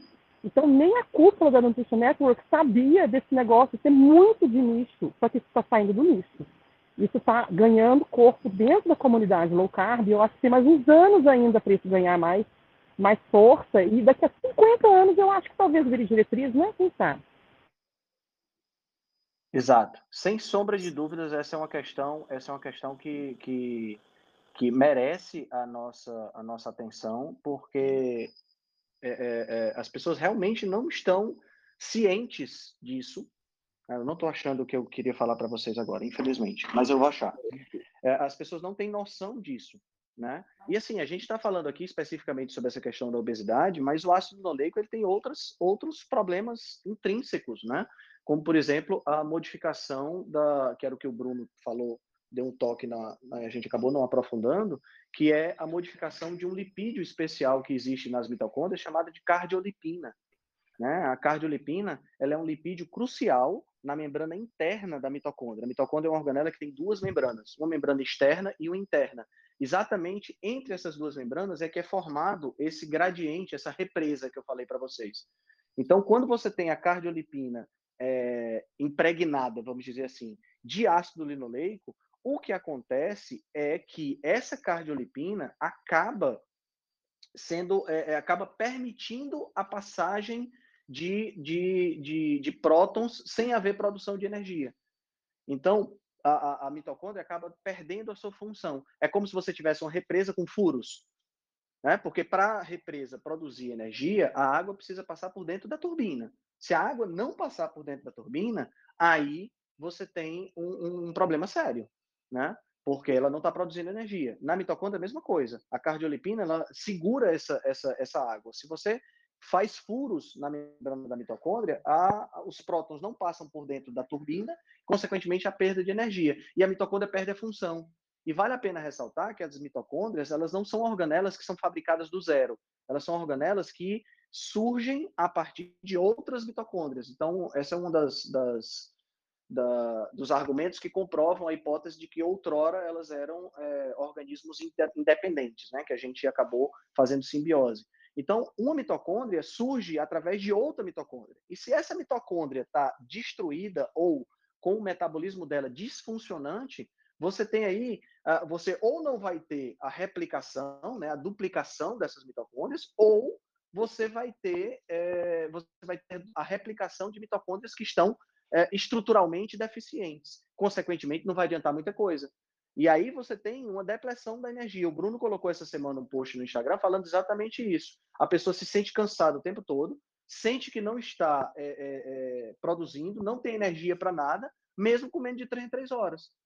Ou seja, a, a, a pessoa come, não consegue ter acesso a essa energia, a energia é armazenada, a pessoa começa, é, continua engordando ou começa a engordar e continua se sentindo cansada e seguindo a recomendação de, de, substituir manteiga por óleo de soja, porque vai baixar o LDL. Né? Então, isso é, um, é, uma questão bem interessante quando a gente, quando a gente leva em consideração essa, esses fatores. Henrique. Oi. Maurício. Fala, Maurício. Então, é, complementando aqui sobre essa que Fê, está conversando aí com o Fê sobre a hipótese da, da obesidade, é, eu posso compartilhar o tem um os três artigos né, que Brad Marshall escreveu sobre, sobre isso estão traduzidos no meu site, posso vincular o link lá no canal. Ah, legal, e também isso, e também uma, a palestra de 2018 de Michael Eads, que é falando sobre isso, só que aí tem um vídeo e também tem a tradução que ele mesmo escreveu sobre, a palavra, é, sobre essa palestra, explicando é, a teoria com mais propriedade. Então, em relação a isso, é bem interessante a gente ver. É, aliado a isso, é outra coisa que eu acho que só para fechar aquela parte do ômega 6, é que eu não vejo como, pelo que eu já vi, inclusive, que Schenega mesmo é, é que mais aponta isso, é, o problema não seria os ômega 6, né? Então, é um equívoco comum achar que os óleos vegetais são tóxicos porque contém ômega 6 e ele é inflamatório tal, tal, tal. Mas a questão é que o problema realmente eu acho que são as, oxida as gorduras que são oxidadas mais facilmente. Porque os ômegas 3 têm mais vibrações duplas do que os 6. Então, se você pegar um, um, um, um óleo de semente, tipo canola, ele tem mais, ele, ele leva a, a produtos de degradação mais tóxicos do que as sementes com alto teor de ômega 6, como por exemplo a soja. A questão é que os cérebros precisam dos dois, mas é, é, acho que em questões, é, em quantidades menores, né? É, inclusive, tem estudo que já comparou isso. Se você adicionar mais ômega 3 em relação ao 6, se resolveria o problema ou minimizaria o dano, mas viu que o resultado foi negativo. Então, acho que é, é deixar as concentrações baixas, que é o que naturalmente a gente vai encontrar em, em alimentos de comida de verdade, né? Em relação só aos estudos que você está comentando aí, é, eu acabei eu vou, de encontrar isso. Isso, aí eu vou é, colocar também uma listinha que eu tinha feito aqui por alto, é, de estudos vinculando os, os óleos vegetais a alguns tipos de doença. Eu vou só listar aqui rapidamente quais são os tipos de doença, de câncer, doença cardiovascular, é, acidente vascular cerebral, pressão arterial, doença coronariana, oxidação de LDL, Alzheimer, esclerose múltipla, estresse oxidativo, doença autoimune, sustentabilidade, que também impacta no ambiente dos óleos vegetais, é, fórmulas infantis, síndrome de intestino irritável, doenças atópicas, é, danos no, no, no, cérebro, doença inflamatória intestinal, obesidade, fígado gorduroso, microbiota, diabetes, insulínica, asma, cognição, inflamação, infertilidade, degeneração é, macular, osteoartrite, saúde óssea, atrofia muscular, e o, esquizofrenia e o último que saiu mais recente sobre até o impacto na Covid-19. Então, isso aí tem muita coisa. Vou botar a, li, a lista aí do, do que eu achei em relação, só os principais em relação a essas doenças no grupo para quem quiser ter mais informações. Valeu. Pois é, eu acho incrível, eu acho incrível isso, é, é, é, Maurício, porque todas as doenças que você citou são doenças que têm, estão diretamente ligadas ao estilo de vida. E o estilo de vida da maioria da população está diretamente ligado a um aumento da, da, da quantidade de óleos vegetais, né? E, e é, fica, fica difícil da gente, da gente não ver esse tipo de problema. Né? Quando se fala em óleos vegetais, a gente normalmente fala apenas da questão do LDL, né? E, e, é onde as diretrizes cardiovasculares se apoiam. E não se fala em relação a, a, a, a, a é, todos esses outros fatores que são, assim, é gritante, né? E, e, é, sabe, é uma correlação muito forte. É uma coisa que é uma coisa que é interessante. Os estudos epidemiológicos, eles não são estudos que comprovam causa e consequência, né? Eles vão por causa e efeito né? Eles não são causais, eles mostram associações. Mas uma coisa que o estudo epidemiológico é muito bom de fazer é de refutar determinadas coisas também. Né? Então, por exemplo, se você tem, se você, se a gente tivesse, por exemplo, um aumento do consumo de ácido linoleico e essas doenças todas é, caindo, o que é que eu poderia imaginar? Eu posso imaginar que não é o ácido linoleico que está causando isso. Se as doenças estão caindo e eu estou comendo mais, é óbvio que não há uma correlação. Né? Então, o estudo epidemiológico serve para isso. Mas não é isso que está acontecendo. Né? O que está acontecendo é um aumento de mais de mil por cento nos últimos 50, 100 anos do consumo de óleo de soja e um aumento de todas essas doenças que o Maurício acabou de falar. É um negócio assim assustador. Né? O estudo que eu tinha falado para vocês, eu acabei de encontrar ele aqui, é um estudo que foi feito na China, tá certo? Em 2016, com 307 participantes. Dividiram esses 307 participantes em dois grupos. Um grupo ingeria uma dieta rica em carboidrato, o outro ingeria uma dieta rica em gordura. Os indivíduos que ingeriram a dieta rica em gordura ganharam mais peso. E o estudo era exatamente querendo provar que uma dieta rica em carboidrato faz a pessoa ganhar menos peso. Só que qual, era, qual foi o grande viés desse estudo? Como, qual, era, qual foi a fonte de gordura que esse, esses caras que ingeriram mais gordura usou? Foi o óleo de soja. Então, quer dizer, o estudo mostrou, um, um, uh, tinha um viés para mostrar que não é, é, era tipo assim, um estudo anti-low carb, vamos dizer assim, né? Mostrando que não é, não é o carboidrato que engorda, é a gordura, mas só que usou óleo de soja como fonte principal de gordura. Então, aí o estudo fica invalidado do ponto de vista, do ponto de vista fisiológico. E se ele tivesse usado gordura saturada? Né? Ao invés de óleo de soja, tivesse usado manteiga, óleo de coco ou, ou fonte de gordura como sebo ou banho. Né? Então, é, é, muito interessante porque como a gente tem uma indústria muito forte, esse argumento pode até parecer um argumento conspiracionista, né? mas como a gente tem uma, uma indústria muito forte na, na, na questão da soja, né? A gente tem uma, uma, uma, uma possibilidade de influência também muito forte na, na questão da, dos estudos, que acabam mostrando aquilo que a indústria quer ver. Né? Henrique, me permite Fala, uma parte, por favor?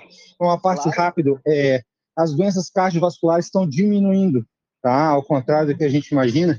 Isso o Ricardo pode me, me reforçar aí essa informação, mas não, elas estão diminuindo, tá? Não vou dizer que, obviamente, tem a ver com óleo vegetal, eu acho que não tem nada a ver com isso, a medicina nem, nem, nem fala isso basicamente, ela, ela atribui ao uso de medicamentos, obviamente, né? Enfim, cada um ver sobre a sua ótica, vamos dizer assim. Mas na prática elas estão diminuindo, tá? Depois eu posso te postar um, um, uma referência sobre isso, mas é verdade, tá bom? Só para contribuir. Sim, sim, você tem, você tem toda a razão. A, a, as doenças cardiovasculares estão realmente diminuindo, apesar de não ser uma diminuição tão expressiva, né? Mas estão diminuindo. Mas, né? mas, só, mas é ainda é, são as doenças que matam mais, né, Ricardo, nos Estados Unidos. É, não, aí a gente tem que ver, a incidência está diminuindo ou a mortalidade? Aí, porque são coisas diferentes, né? Boa, boa colocação. E, e, pelo que eu sei, é a mortalidade, né? Porque as pessoas estão vivendo mais tempo remendadas, vamos dizer assim. É a mortalidade, mortalidade. Isso, então, a, é, é isso, então. Esse é um ponto nevrálgico aí, né? Porque a mortalidade diminui porque a gente melhorou a forma como trata os pacientes. Mas a, a, a incidência continua alta, né? Entendeu? Então, as pessoas continuam tendo muita doença cardiovascular. A mortalidade diminuiu porque nós melhoramos a forma como tratamos os pacientes. muito por conta das medicações também. Né? A gente é, tem gente que gosta de demonizar a estatina, mas elas têm um papel nessa diminuição da mortalidade, de fato. Então, é, é o, o angioplastia, tecnologias que estão envolvidas no tratamento da doença cardiovascular melhoraram muito, né? Então, a, de fato, a mortalidade está caindo. Agora, a incidência continua alta, né? E aí a, esses fatores de risco têm a ver com a incidência, né, diretamente. Né? Então. Exato, exatamente. Galera, alguém queria fazer alguma pergunta? Para, Opa, tem uma mãozinha levantada aqui. A doutora Gabriela, oh meu Deus, não tinha visto você, doutora Gabriela. Bom dia. De, deixa eu só. O Henrique, desculpa, antes da doutora Gabriela, ah, só favor, vou me despedir aqui.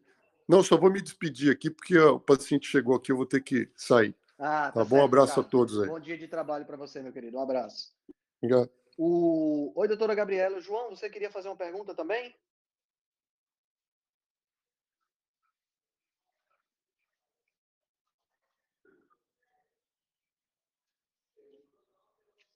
Bom, enquanto, enquanto o, o, o João fala aqui, ou então a doutora Gabriela, é, esse é um assunto muito vasto, né? A gente já está aí com uma hora e meia de bate-papo e a gente só fez é, coçar um pouquinho a casca dessa, dessa ferida que é a questão dos óleos dos óleos vegetais. Né? Se a gente for, se a gente tivesse a oportunidade de aprofundar, a gente tem muito mais coisa. Doutora Gabriela, bom dia.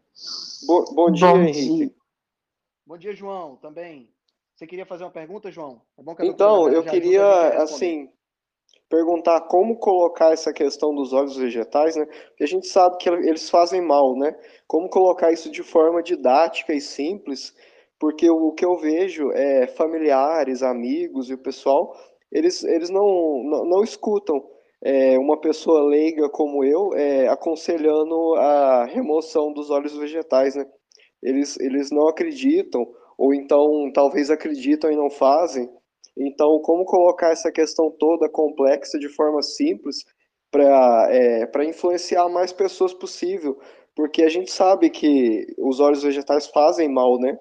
Então, como colocar essa questão aí de forma mais resumida, mais didática, se for possível, né? Eu posso responder essa pergunta? Pode, pode, Fernanda, por favor. Olha só, João, eu tenho uma, um, um, argumento que é o que eu, que eu uso para explicar para as pessoas, que é um argumento que todo mundo entende. Ah, esse, esses óleos vegetais foram introduzidos na dieta humana a partir de 1910. Se você pegar é, até 1910, tá?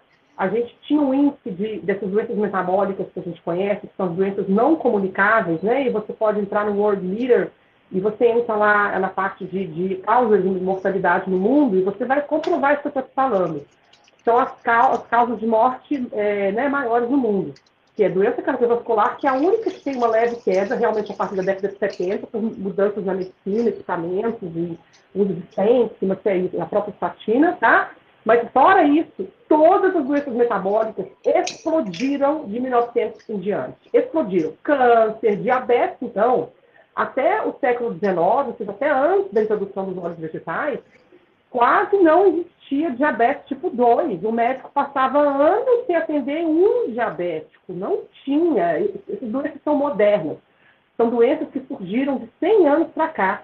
E, coincidentemente, né, tem a questão do, da introdução dos óleos vegetais. Então, você não pode provar, jurar por Deus, que são os óleos vegetais. Não, não pode, você não pode fazer é, causa e efeito de associação. Você vai correr, correr, cometer o mesmo erro que as diretrizes cometem, né? Mas você pode dizer com certeza que se essas doenças explodiram no século passado e a gente comeu carne, manteiga, banha e sebo durante milhares, milhões de anos, então não é a gordura natural das carnes, do sebo, da banha, que, tá, que causa essas doenças. É alguma coisa que foi introduzida na dieta humana a partir de 1910. Qualquer pessoa é capaz de entender e você tira a discussão do estudo, porque você levar a discussão para o estudo científico, aí você vai na página lá do Nutri famosérrimo, das, das diretrizes, que fala amém para a Associação Americana do Coração, é, e, e vai encontrar o contrário. Então, tira a conversa do estudo científico e chama a pessoa para fazer uma análise lógica. Sempre o pensamento lógico, gente, vai mostrar o caminho. Sempre. Não precisa de estudo científico. Até 1910, o índice de doença cardiovascular, diabetes, é, é, gordura no fígado, então, gente, gordura no fígado, ciatose é, hepática não alcoólica, ou seja, gordura no fígado causada por carboidratos, isso é uma coisa de, sei lá, 20 anos para cá, isso não existia. Quem tinha gordura no fígado era quem era alcoólatra. Isso era, era assim. Então, isso é uma modernidade. Então, as coisas todas surgiram 100 anos para cá. Surgiram, que eu falo assim, de forma representativa no mundo. Então, é a manteiga? É a carne sebo, a banha? É óbvio que não é, né? É isso. Esse argumento, gente, é, é para mim e é só isso que. É, assim, claro que não é, é, nosso papel convencer ninguém, até porque as pessoas é, se convencem se elas quiserem ser convencidas, né? Mas às vezes a coisa passa do limite. Por exemplo, eu tenho filha, né? E ela não mora comigo. Então, imagina, a gente sabe que o óleo vegetal é, é, um dos piores alimentos do mundo, né? Você imagina, é, você imaginar a sua própria filha, né, consumindo isso. Então, é, mas muito boa a sua explicação. Muito obrigado. Imagina. É, é, é, ajuda, né? Ajuda isso aí para o pessoal, pelo menos, colocar a pulga atrás da orelha, né, João? Doutora Gabriela, você quer, você quer dar um, o seu, seu toque de, de toque de mestre na, na, nessa questão? Você tem sempre muito boas contribuições com a gente aqui. Não, não, bom dia, queria dar bom dia para todo mundo. Na bom verdade, dia. assim, ó, uh, um toque de mestre não, nem porque eu, ouvindo o Serra falar e o Ricardo, eu, meu coração se enche de alegria por ter colegas da médicos que, que vem tem essa visão, mas só esse grupo me enche mais de alegria ainda porque uh, realmente é isso, assim. Uh, o que eu queria falar era a respeito do que o Ricardo tinha falado, ele tinha complementado sobre a diminuição da mortalidade. Eu acho que o que a gente, o pessoal bate muito na tecla em relação aos óleos vegetais é isso, assim, ah, uh, reduziu uh, a, a, a incidência, né, de doenças cardiovasculares. E não é a incidência, é a mortalidade. Mas a medicina, o avanço da medicina em relação principalmente à cardiologia, e a, não só a cardiologia, mas a cirurgia cardiovascular e, as, e os processos intervencionistas uh, uh, cardíacos, é, é, muito importante nessa contribuição da redução da mortalidade, né? E as próprias drogas, né? Não, não demonizando a estatina, mas enfim. Mas assim, uma coisa que eu queria falar era essa relação assim dessa da, das gorduras boas, que era o que a Fernanda estava falando, como, como é que eu abordo no consultório, né? Não sei se vocês falaram sobre isso, mas para essa extração desses óleos, eu não sei, Henrique, se vocês falaram, eu passei um tempo que eu estava na estrada e faltou o sinal. Mas para a extração desses óleos vegetais, então incluindo óleo de, de algodão, de girassol, de soja, de canola, enfim, uh, não é uma extração, uma prensa, né, como a gente tem com azeite de oliva, ou então as gorduras a banho, o sebo, enfim, que são gorduras próprias. Essa extração ela é feita por solventes, não é? e a maioria das vezes por solvente, a prensa, ela fica um processo muito oneroso para a indústria, então eles colocam uma quantidade enorme de solventes para conseguir extrair da, daquele, daquele, daquela, daquele grão, daquela, daquela substância, o óleo vegetal. E esses solventes, eles têm o benzeno na grande composição deles. Então, assim, como eu bato muito na tecla das toxinas, né? Uh, é uma coisa que eu abordo muito no consultório, então a presença das toxinas no organismo, as pessoas não têm a ideia do quanto a gente tem de toxina dentro do organismo, que a gente coloca para dentro todos os dias, não só através da alimentação, né, mas a gente está falando através do óleo, mas a quantidade de toxinas que a gente coloca para dentro. Então, assim, os óleos, além de tudo que o pessoal falou, assim, de, de dessa, de todas essas, esses comemorativos de atividade inflamatória, as toxinas presentes nos óleos vegetais são muito, muito grandes. Então, uh, é mais um motivo pelo qual a gente deveria evitar os óleos, né? Pelo processo de fabricação, do processo de industrialização, processo de, de o processamento desses óleos é um processo extremamente uh, uh, difícil, não é fácil tirar óleo de uma semente, não é, não é uma coisa fácil, não, não sou cientista de alimentos, mas eu, a gente vê, a gente lê, não é fácil, e além disso, para tirar esse óleo, a gente precisa colocar uma quantidade enorme de solventes, e esses solventes têm inúmeras substâncias extremamente nocivas e tóxicas para o organismo. Então, uh, mais um motivo pelo qual não se deveria, pelo processo uh, da, da, da, fabricação do óleo, utilizar os óleos vegetais no, no, na nossa alimentação. Não sei se Perfeito. já tinham falado sobre isso, Henrique. Não, não, a gente ainda não tinha, não tinha. A gente tinha falado, dando um toque sobre essa questão da, do refino, né? Quando eu falei com Sim. o Ricardo da questão do paradigma evolutivo, né? Sim. Porque é, é, é, mesmo que você não tivesse uma, uma razão, outras razões para substituir, é, é tirar o óleo, de, o óleo de soja, não faz sentido você colocar o óleo de soja ou de milho, de girassol, qualquer desses óleos refinados, para substituir uma gordura que, do ponto de vista evolutivo, é o que nós sempre utilizamos. Tá exatamente. É, é, é, exatamente. É, eu completei dizendo que é muita falta de humildade do ser humano, e aliás, a gente está em alta com essa história de, de, de, arrogância, né? Nós, seres humanos, de uma maneira geral. Porque a gente acha que consegue fazer carne melhor do que, do que a, a vaca, a gente consegue, acha que consegue fazer alimento melhor do que a natureza, a gente está tá precisando de uma, de uma, vestir, calçar as sandálias da humildade, né? O, o, COVID, o COVID veio para dar um tapa na cara da gente dizer, ok, vamos baixar a bola, vocês não são essas coisas todas, não né? Porque a gente, é, essa história de dizer que óleo de soja é superior a banho de porco ou a sebo bovino, por exemplo, é exatamente isso. É essa falta de humildade dizendo, eu sou o cara, eu consigo fazer um óleo que é melhor do que o que a natureza me produz e que eu estou adaptado há milhões de anos. Né? É, é, é, é, muito, muito interessante isso aí. E outra coisa que eu acho que também a gente que tem que frisar mesmo é isso, assim, diminuíram a, diminuiu a mortalidade cardiovascular, mas todas as outras doenças aumentaram. então, um, uma, uma, um evento a gente está analisando realmente teve essa diminuição, mas o resto, todas as doenças autoimunes, que é o que eu realmente, que é o que eu mais trato, uh, as doenças inflamatórias, uh, todos os outros tipos de doenças, todas as outras doenças aumentaram. Então, e especificamente a doença cardiovascular diminuiu é controverso, é estranho a gente pensar que e bater só nessa tecla, que foi o que aconteceu semana passada, né, que a gente tanto comentou, né? Foi uma batida só na cardiovascular, só na cardiovascular, como se só cardiovascular aumentar, uh, uh, matasse. Câncer não mata, doença inflamatória não mata, doença autoimune não mata, nada mais mata. O que mata só é doença cardiovascular, e não é o que a gente está vendo, né? Exatamente, exatamente. E, e, e, e, o que a gente observa né, é que, é, tirando o ano passado, né, que foi um ano extremamente atípico por conta da pandemia, a, e, mesmo com o ano passado, a mortalidade, né, pelo menos os dados que a gente tem, que eu tive acesso dos Estados Unidos, o CDC liberou há mais ou menos um mês atrás, mostram que as doenças cardiovasculares ainda são a principal causa de morte. Né? Então, quer dizer, mesmo que elas estejam, estejam é, é, diminuindo em termos de mortalidade, né, a incidência continua sendo alta. Exatamente, a incidência que a gente tem que.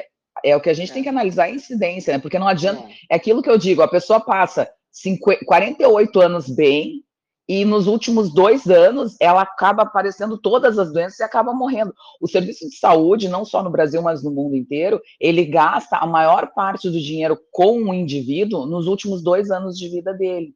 Eu não sei se você sabia disso. Então, assim, o que, que acontece? Tu, tu pode passar 48. Exatamente, tu passa 48 anos te enganando, vamos dizer assim. Ah, meus uhum. exames estão todos bons. Ah, eu estou me sentindo bem. Ah, eu tenho só uma dorzinha de cabeça. Eu tenho uma diarreia de vez em quando. Eu estou cansado todo dia, mas tudo bem. Eu não durmo bem. Eu estou estressado, mas eu, a minha vida é assim. E aí, nos últimos dois anos, aparece. Aparece um câncer, aparece um infarto, aparece uma doença autoimune, aparece uma, um, um, um enfim, um AVC, aparece um, uma trombose nesses últimos dois anos, que são os anos, vamos dizer assim, que realmente as doenças apareceram, não que antes não estavam se mostrando, mas a gente tapava o olho, porque, ah, eu, eu tenho uma PCR um pouco alta, eu tenho um TSH que não está bacana, a minha homocistena está tá elevada, mas eu estou levando, mas porque não tinha doença visível, não tinha a materialização, uhum. como eu digo, da doença, né? E aí, nos últimos dois anos, esse paciente começa a ter várias complicações, e se for uma doença realmente que a, a dificuldade, a gente tem uma dificuldade, porque, eu, como eu digo, toda doença, ela tem um curso, mas ela tem o the point of no return. Tem um ponto que a gente não consegue mais voltar.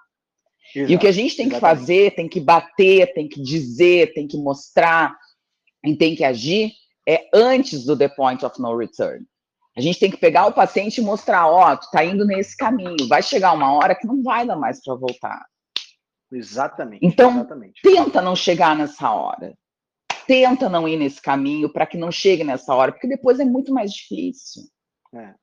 Depois então é isso que a gente tem que para viver remendado, né? pois então, exatamente isso. E aí a pessoa começa com uma doença atrás da outra, uma doença atrás da outra, uma doença atrás da outra. Ah, mas eu não sabia, ah, mas eu não. Meu querido, tu sabia. Ontem atendi uma menina, a menina com a, com a alimentação toda ruim. Aí ela descobriu há dois meses, ela, tá, ela tinha se afastado do consultório, e aí há dois meses ela descobriu uma síndrome do intestino irritável. E aí ela voltou para mim e disse assim: Pois é, eu estou fazendo uma food maps, eu comi um alho, e aí deu um problemão. E eu falei assim: Tu comeu um alho? Como assim comer um alho deu um problemão? Não, eu comi um pão com alho. e, e aí Não foi o pão, foi só o alho, né, meu amor? Tudo bem, tu quer, tu quer te enganar, tudo bem, mas não precisa me enganar. Então as pessoas ficam se enganando o tempo inteiro, sabe? É uma coisa bizarra, é o tempo inteiro de enganação. Eu me engano que eu te engano. E não, não é tem cabimento isso. É, é mas fugir um pouco do assunto, mas o pão do alho deve ter sido feito com óleo, né, Henrique? Igual. Nessa faixa. E, e, essa, essa, essa é a, essa é a, é a, é a é, eu acho que esse ponto crucial da nossa conversa hoje sobre óleos vegetais é a gente dizer que, assim, tem óleo vegetal em tudo. Uhum, tudo que uhum. tiver rótulo, a gente tem que estar tá ligado. Tem que estar tá ligado, exatamente. tem rótulo, você tem que ler. Não adianta. Por mais que você pense que é natural. Ah, não, eu compro aquele, aquela pasta de alho que tem no supermercado lá. Eu Exatamente. compro. É, é, é, é, muito tranquilo, porque é só alho moído. Não é. Tem óleo vegetal lá dentro. Ah, não, eu Exatamente, daquele, daquele, daqueles pedacinhos de alho crocantes. Aquilo ali não faz mal. Não tem óleo vegetal. É frito no óleo vegetal. Ah, eu gosto da castanha. Se você observar, tem castanha que é frita no óleo vegetal. Então, tudo Cara, a gente tem que ficar ligado em tudo. Aí. Exatamente, aí, Henrique. Aí já começa a ficar mais difícil, porque eles usam vários nomes diferentes para descrever o mesmo produto, entendeu?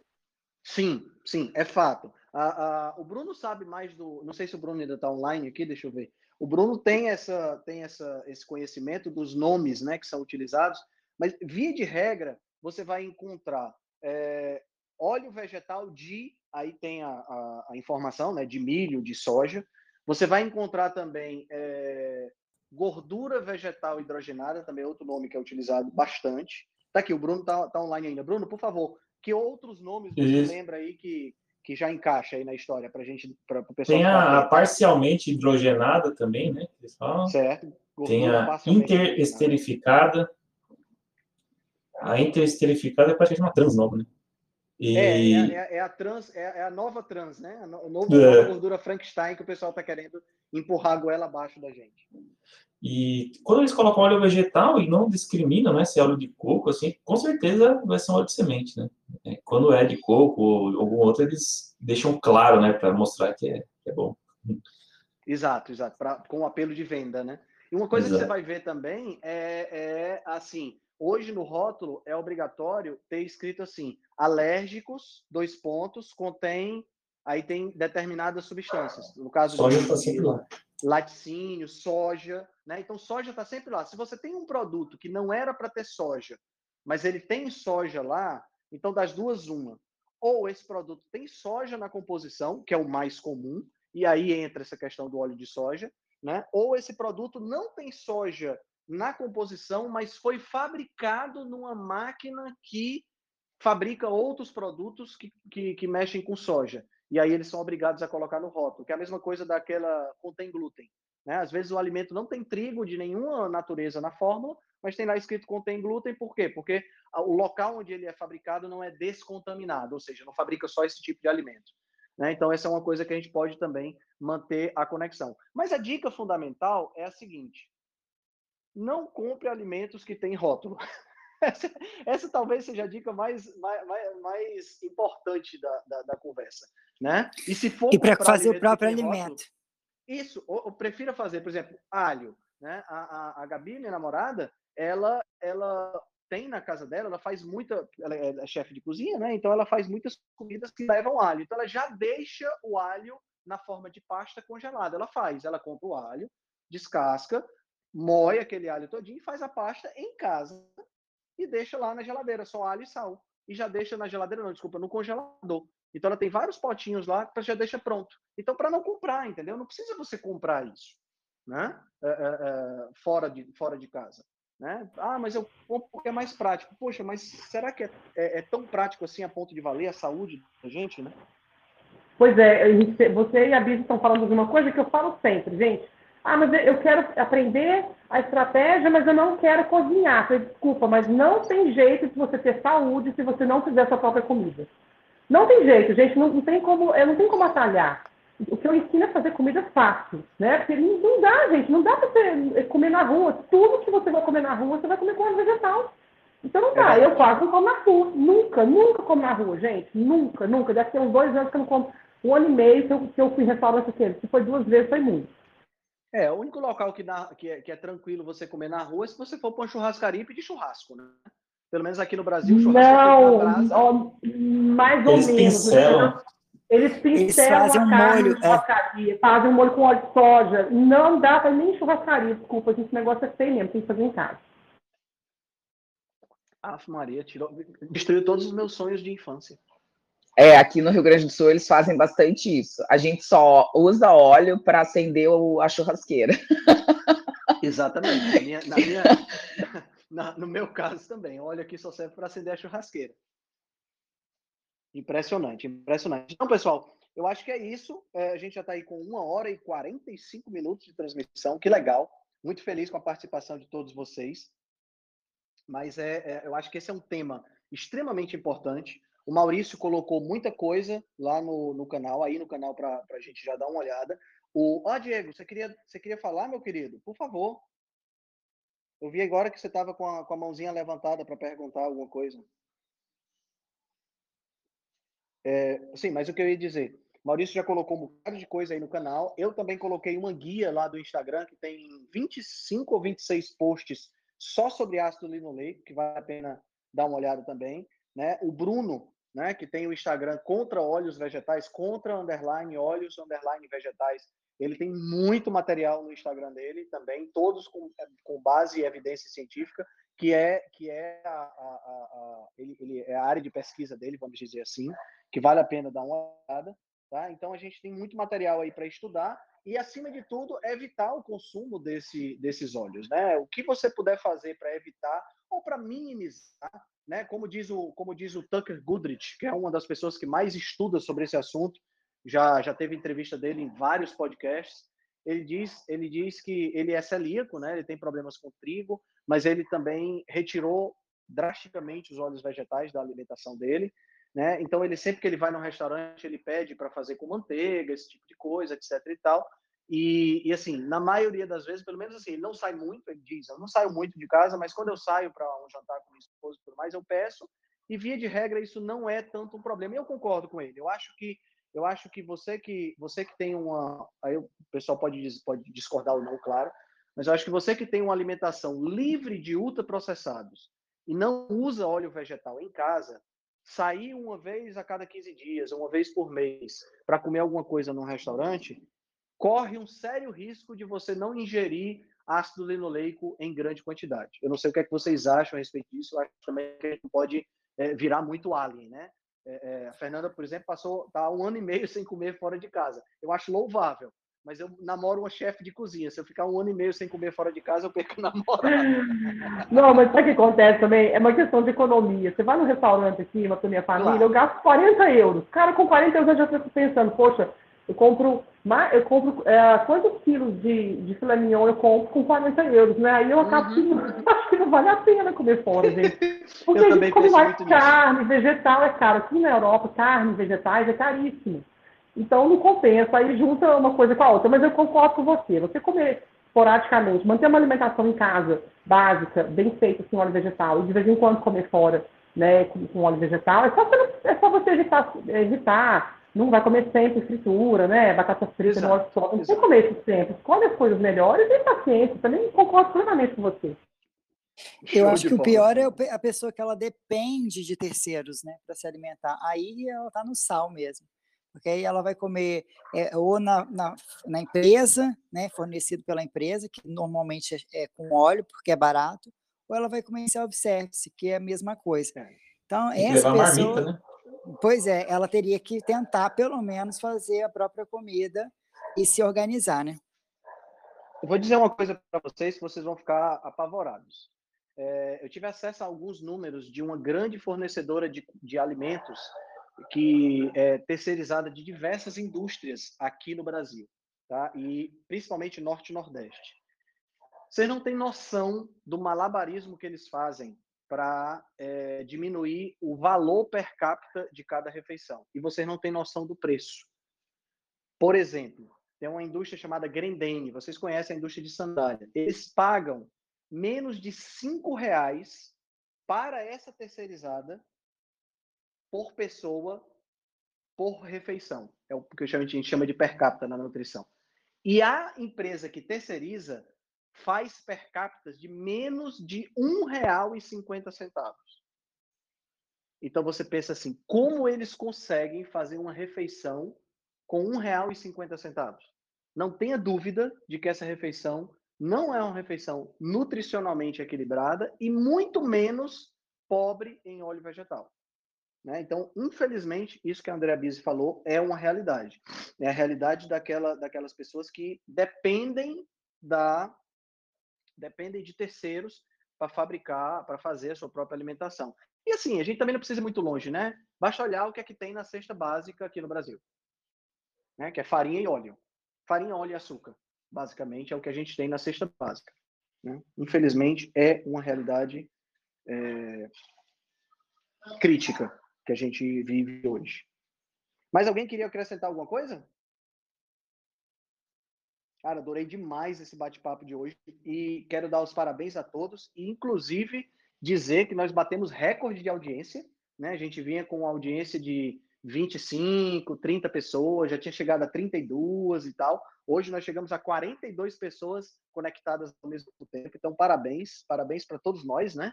Por estar divulgando informação de qualidade, divulgando saúde Tá? Esse canal aqui no Telegram, ele é aberto para todas as pessoas. Então, se vocês quiserem divulgar no Instagram, no Twitter, no YouTube, o link está é, é, tá disponível aí para vocês para vocês divulgarem, tá? As pessoas podem entrar aqui sem nenhum problema. E a gente sempre está passando é, é, tá passando informação de qualidade aqui. Tem várias pessoas aqui como que participaram, né? Eu queria agradecer a presença de todos vocês, André Bise, o Bruno, Fernanda, a doutora Gabriela, o professor Diego, o doutor Eduardo, a Carol, o Maurício, Lucas, né? E todas as outras, Joelma, que está aqui também, Ana Maria, a galera toda, né? Janaína, eu não vou citar todo mundo aqui, que tem 38 pessoas aqui. Queria agradecer a, a, a participação de todos vocês. E na próxima semana estaremos de volta às seis e meia, tá?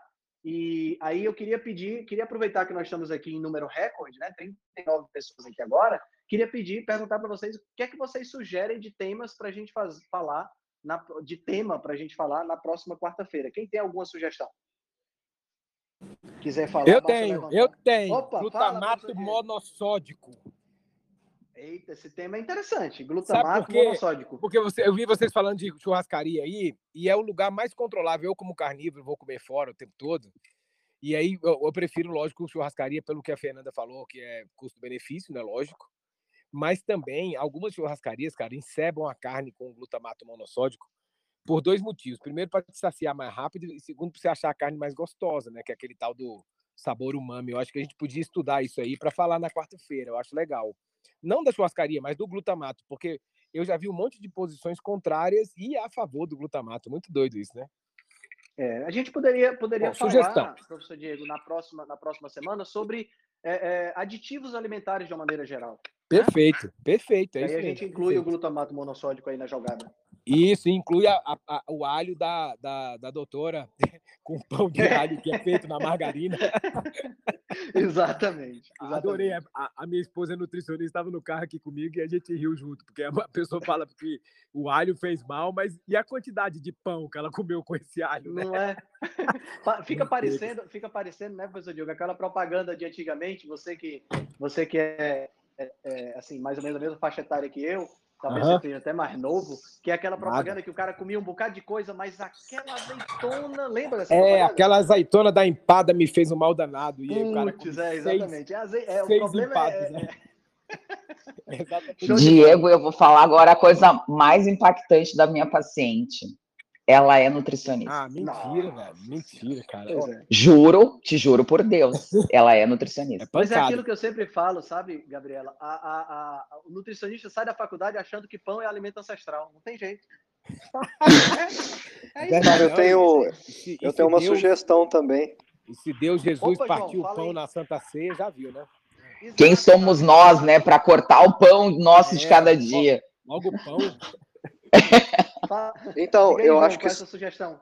Eu acho que seria uma boa ideia falar sobre densidade calórica e relação proteína-energia, porque aqui tem muita gente que faz low carb, né? E a gente acaba cometendo alguns erros aí de achar que a gordura é passe livre, creme de leite, castanhas, queijo, e aí acaba tendo muita gente em platô. Então acho essa questão da densidade energética do alimento, né? Quanto de energia que ele tem para o peso daquele alimento e a relação proteína-energia pode acabar ajudando muita gente aí que está na low carb, que acha que é, manteiga, creme de leite e, e, gordura em geral, né? Azeite é passe livre só porque o carboidrato está baixo, entendeu? Entendi. Boa, boa colocação também. Então já temos duas quartas-feiras aí com os nossos temas já escolhidos. Show de bola. Galera, Henrique, muito obrigado pela. Eu queria ah, só falar uma coisa, Henrique. Oi, Carol. É, é muita. A gente falou bastante aqui do, dos óleos vegetais com doenças cardiovasculares, mas eu queria lembrar aqui uma outra coisa que eu também estudo bastante, que é o autismo, né? E os óleos vegetais, eles são super danosos para o nosso é, sistema nervoso e para as células do sistema nervoso, né? Ele causa vários desarranjos. Então, eu só queria colocar esse, ah, essa contribuição no final também, que é uma, uma ponto que a gente também tem que olhar do problema dos óleos vegetais. Isso aí dá mais uma live, né, Henrique? A gente falar sobre os alimentos no sistema nervoso central, né? Então, e as doenças de sistema nervoso central relacionadas a, a nossa, ao nosso, nosso aporte nutricional, né? Isso aí eu acho extremamente interessante, porque as pessoas não têm ideia do quão o açúcar faz mal, do quão alguns específicos alimentos faz mal, e a incidência de doenças como Alzheimer, as demências, enfim, o próprio autismo, que aí a gente vê mais na população mais jovem, mas isso é uma coisa muito interessante para a gente conversar, porque as pessoas não têm ideia do que o cérebro sofre com a alimentação. Perfeito. Três quartas-feiras garantidas. Três quartas-feiras já, já com nossa, com nossa programação. Muito bom. Inclusive, a, a Hoje à noite eu vou ter uma live com o Dr. Regis, né, Regis Chachamovich, que é que vai ser especificamente sobre doenças psiquiátricas, né? e a, a, alimentação. Então, acho que vale a pena. Show de bola, muito bom. Acho que a gente tem aí três quartas-feiras já bem interessantes para a gente conversar. Pessoal, um bom dia a todos. Espero que vocês todos fiquem com Deus e que aproveitem aí essa quarta-feira maravilhosa que a gente tem pela frente. Muito obrigado pela participação de todos e até a próxima quarta-feira aqui na reunião da Rebelião Saudável. Bom dia, obrigada. Bom dia. Se você gosta do nosso trabalho, deixe um review 5 estrelas no aplicativo que você usa para escutar o podcast. Você pode deixar um review 5 estrelas e pode também deixar lá o seu elogio, a sua sugestão ou a sua crítica. É muito importante que você faça isso porque você vai ajudar a Rebelião Saudável a chegar a um número maior de pessoas.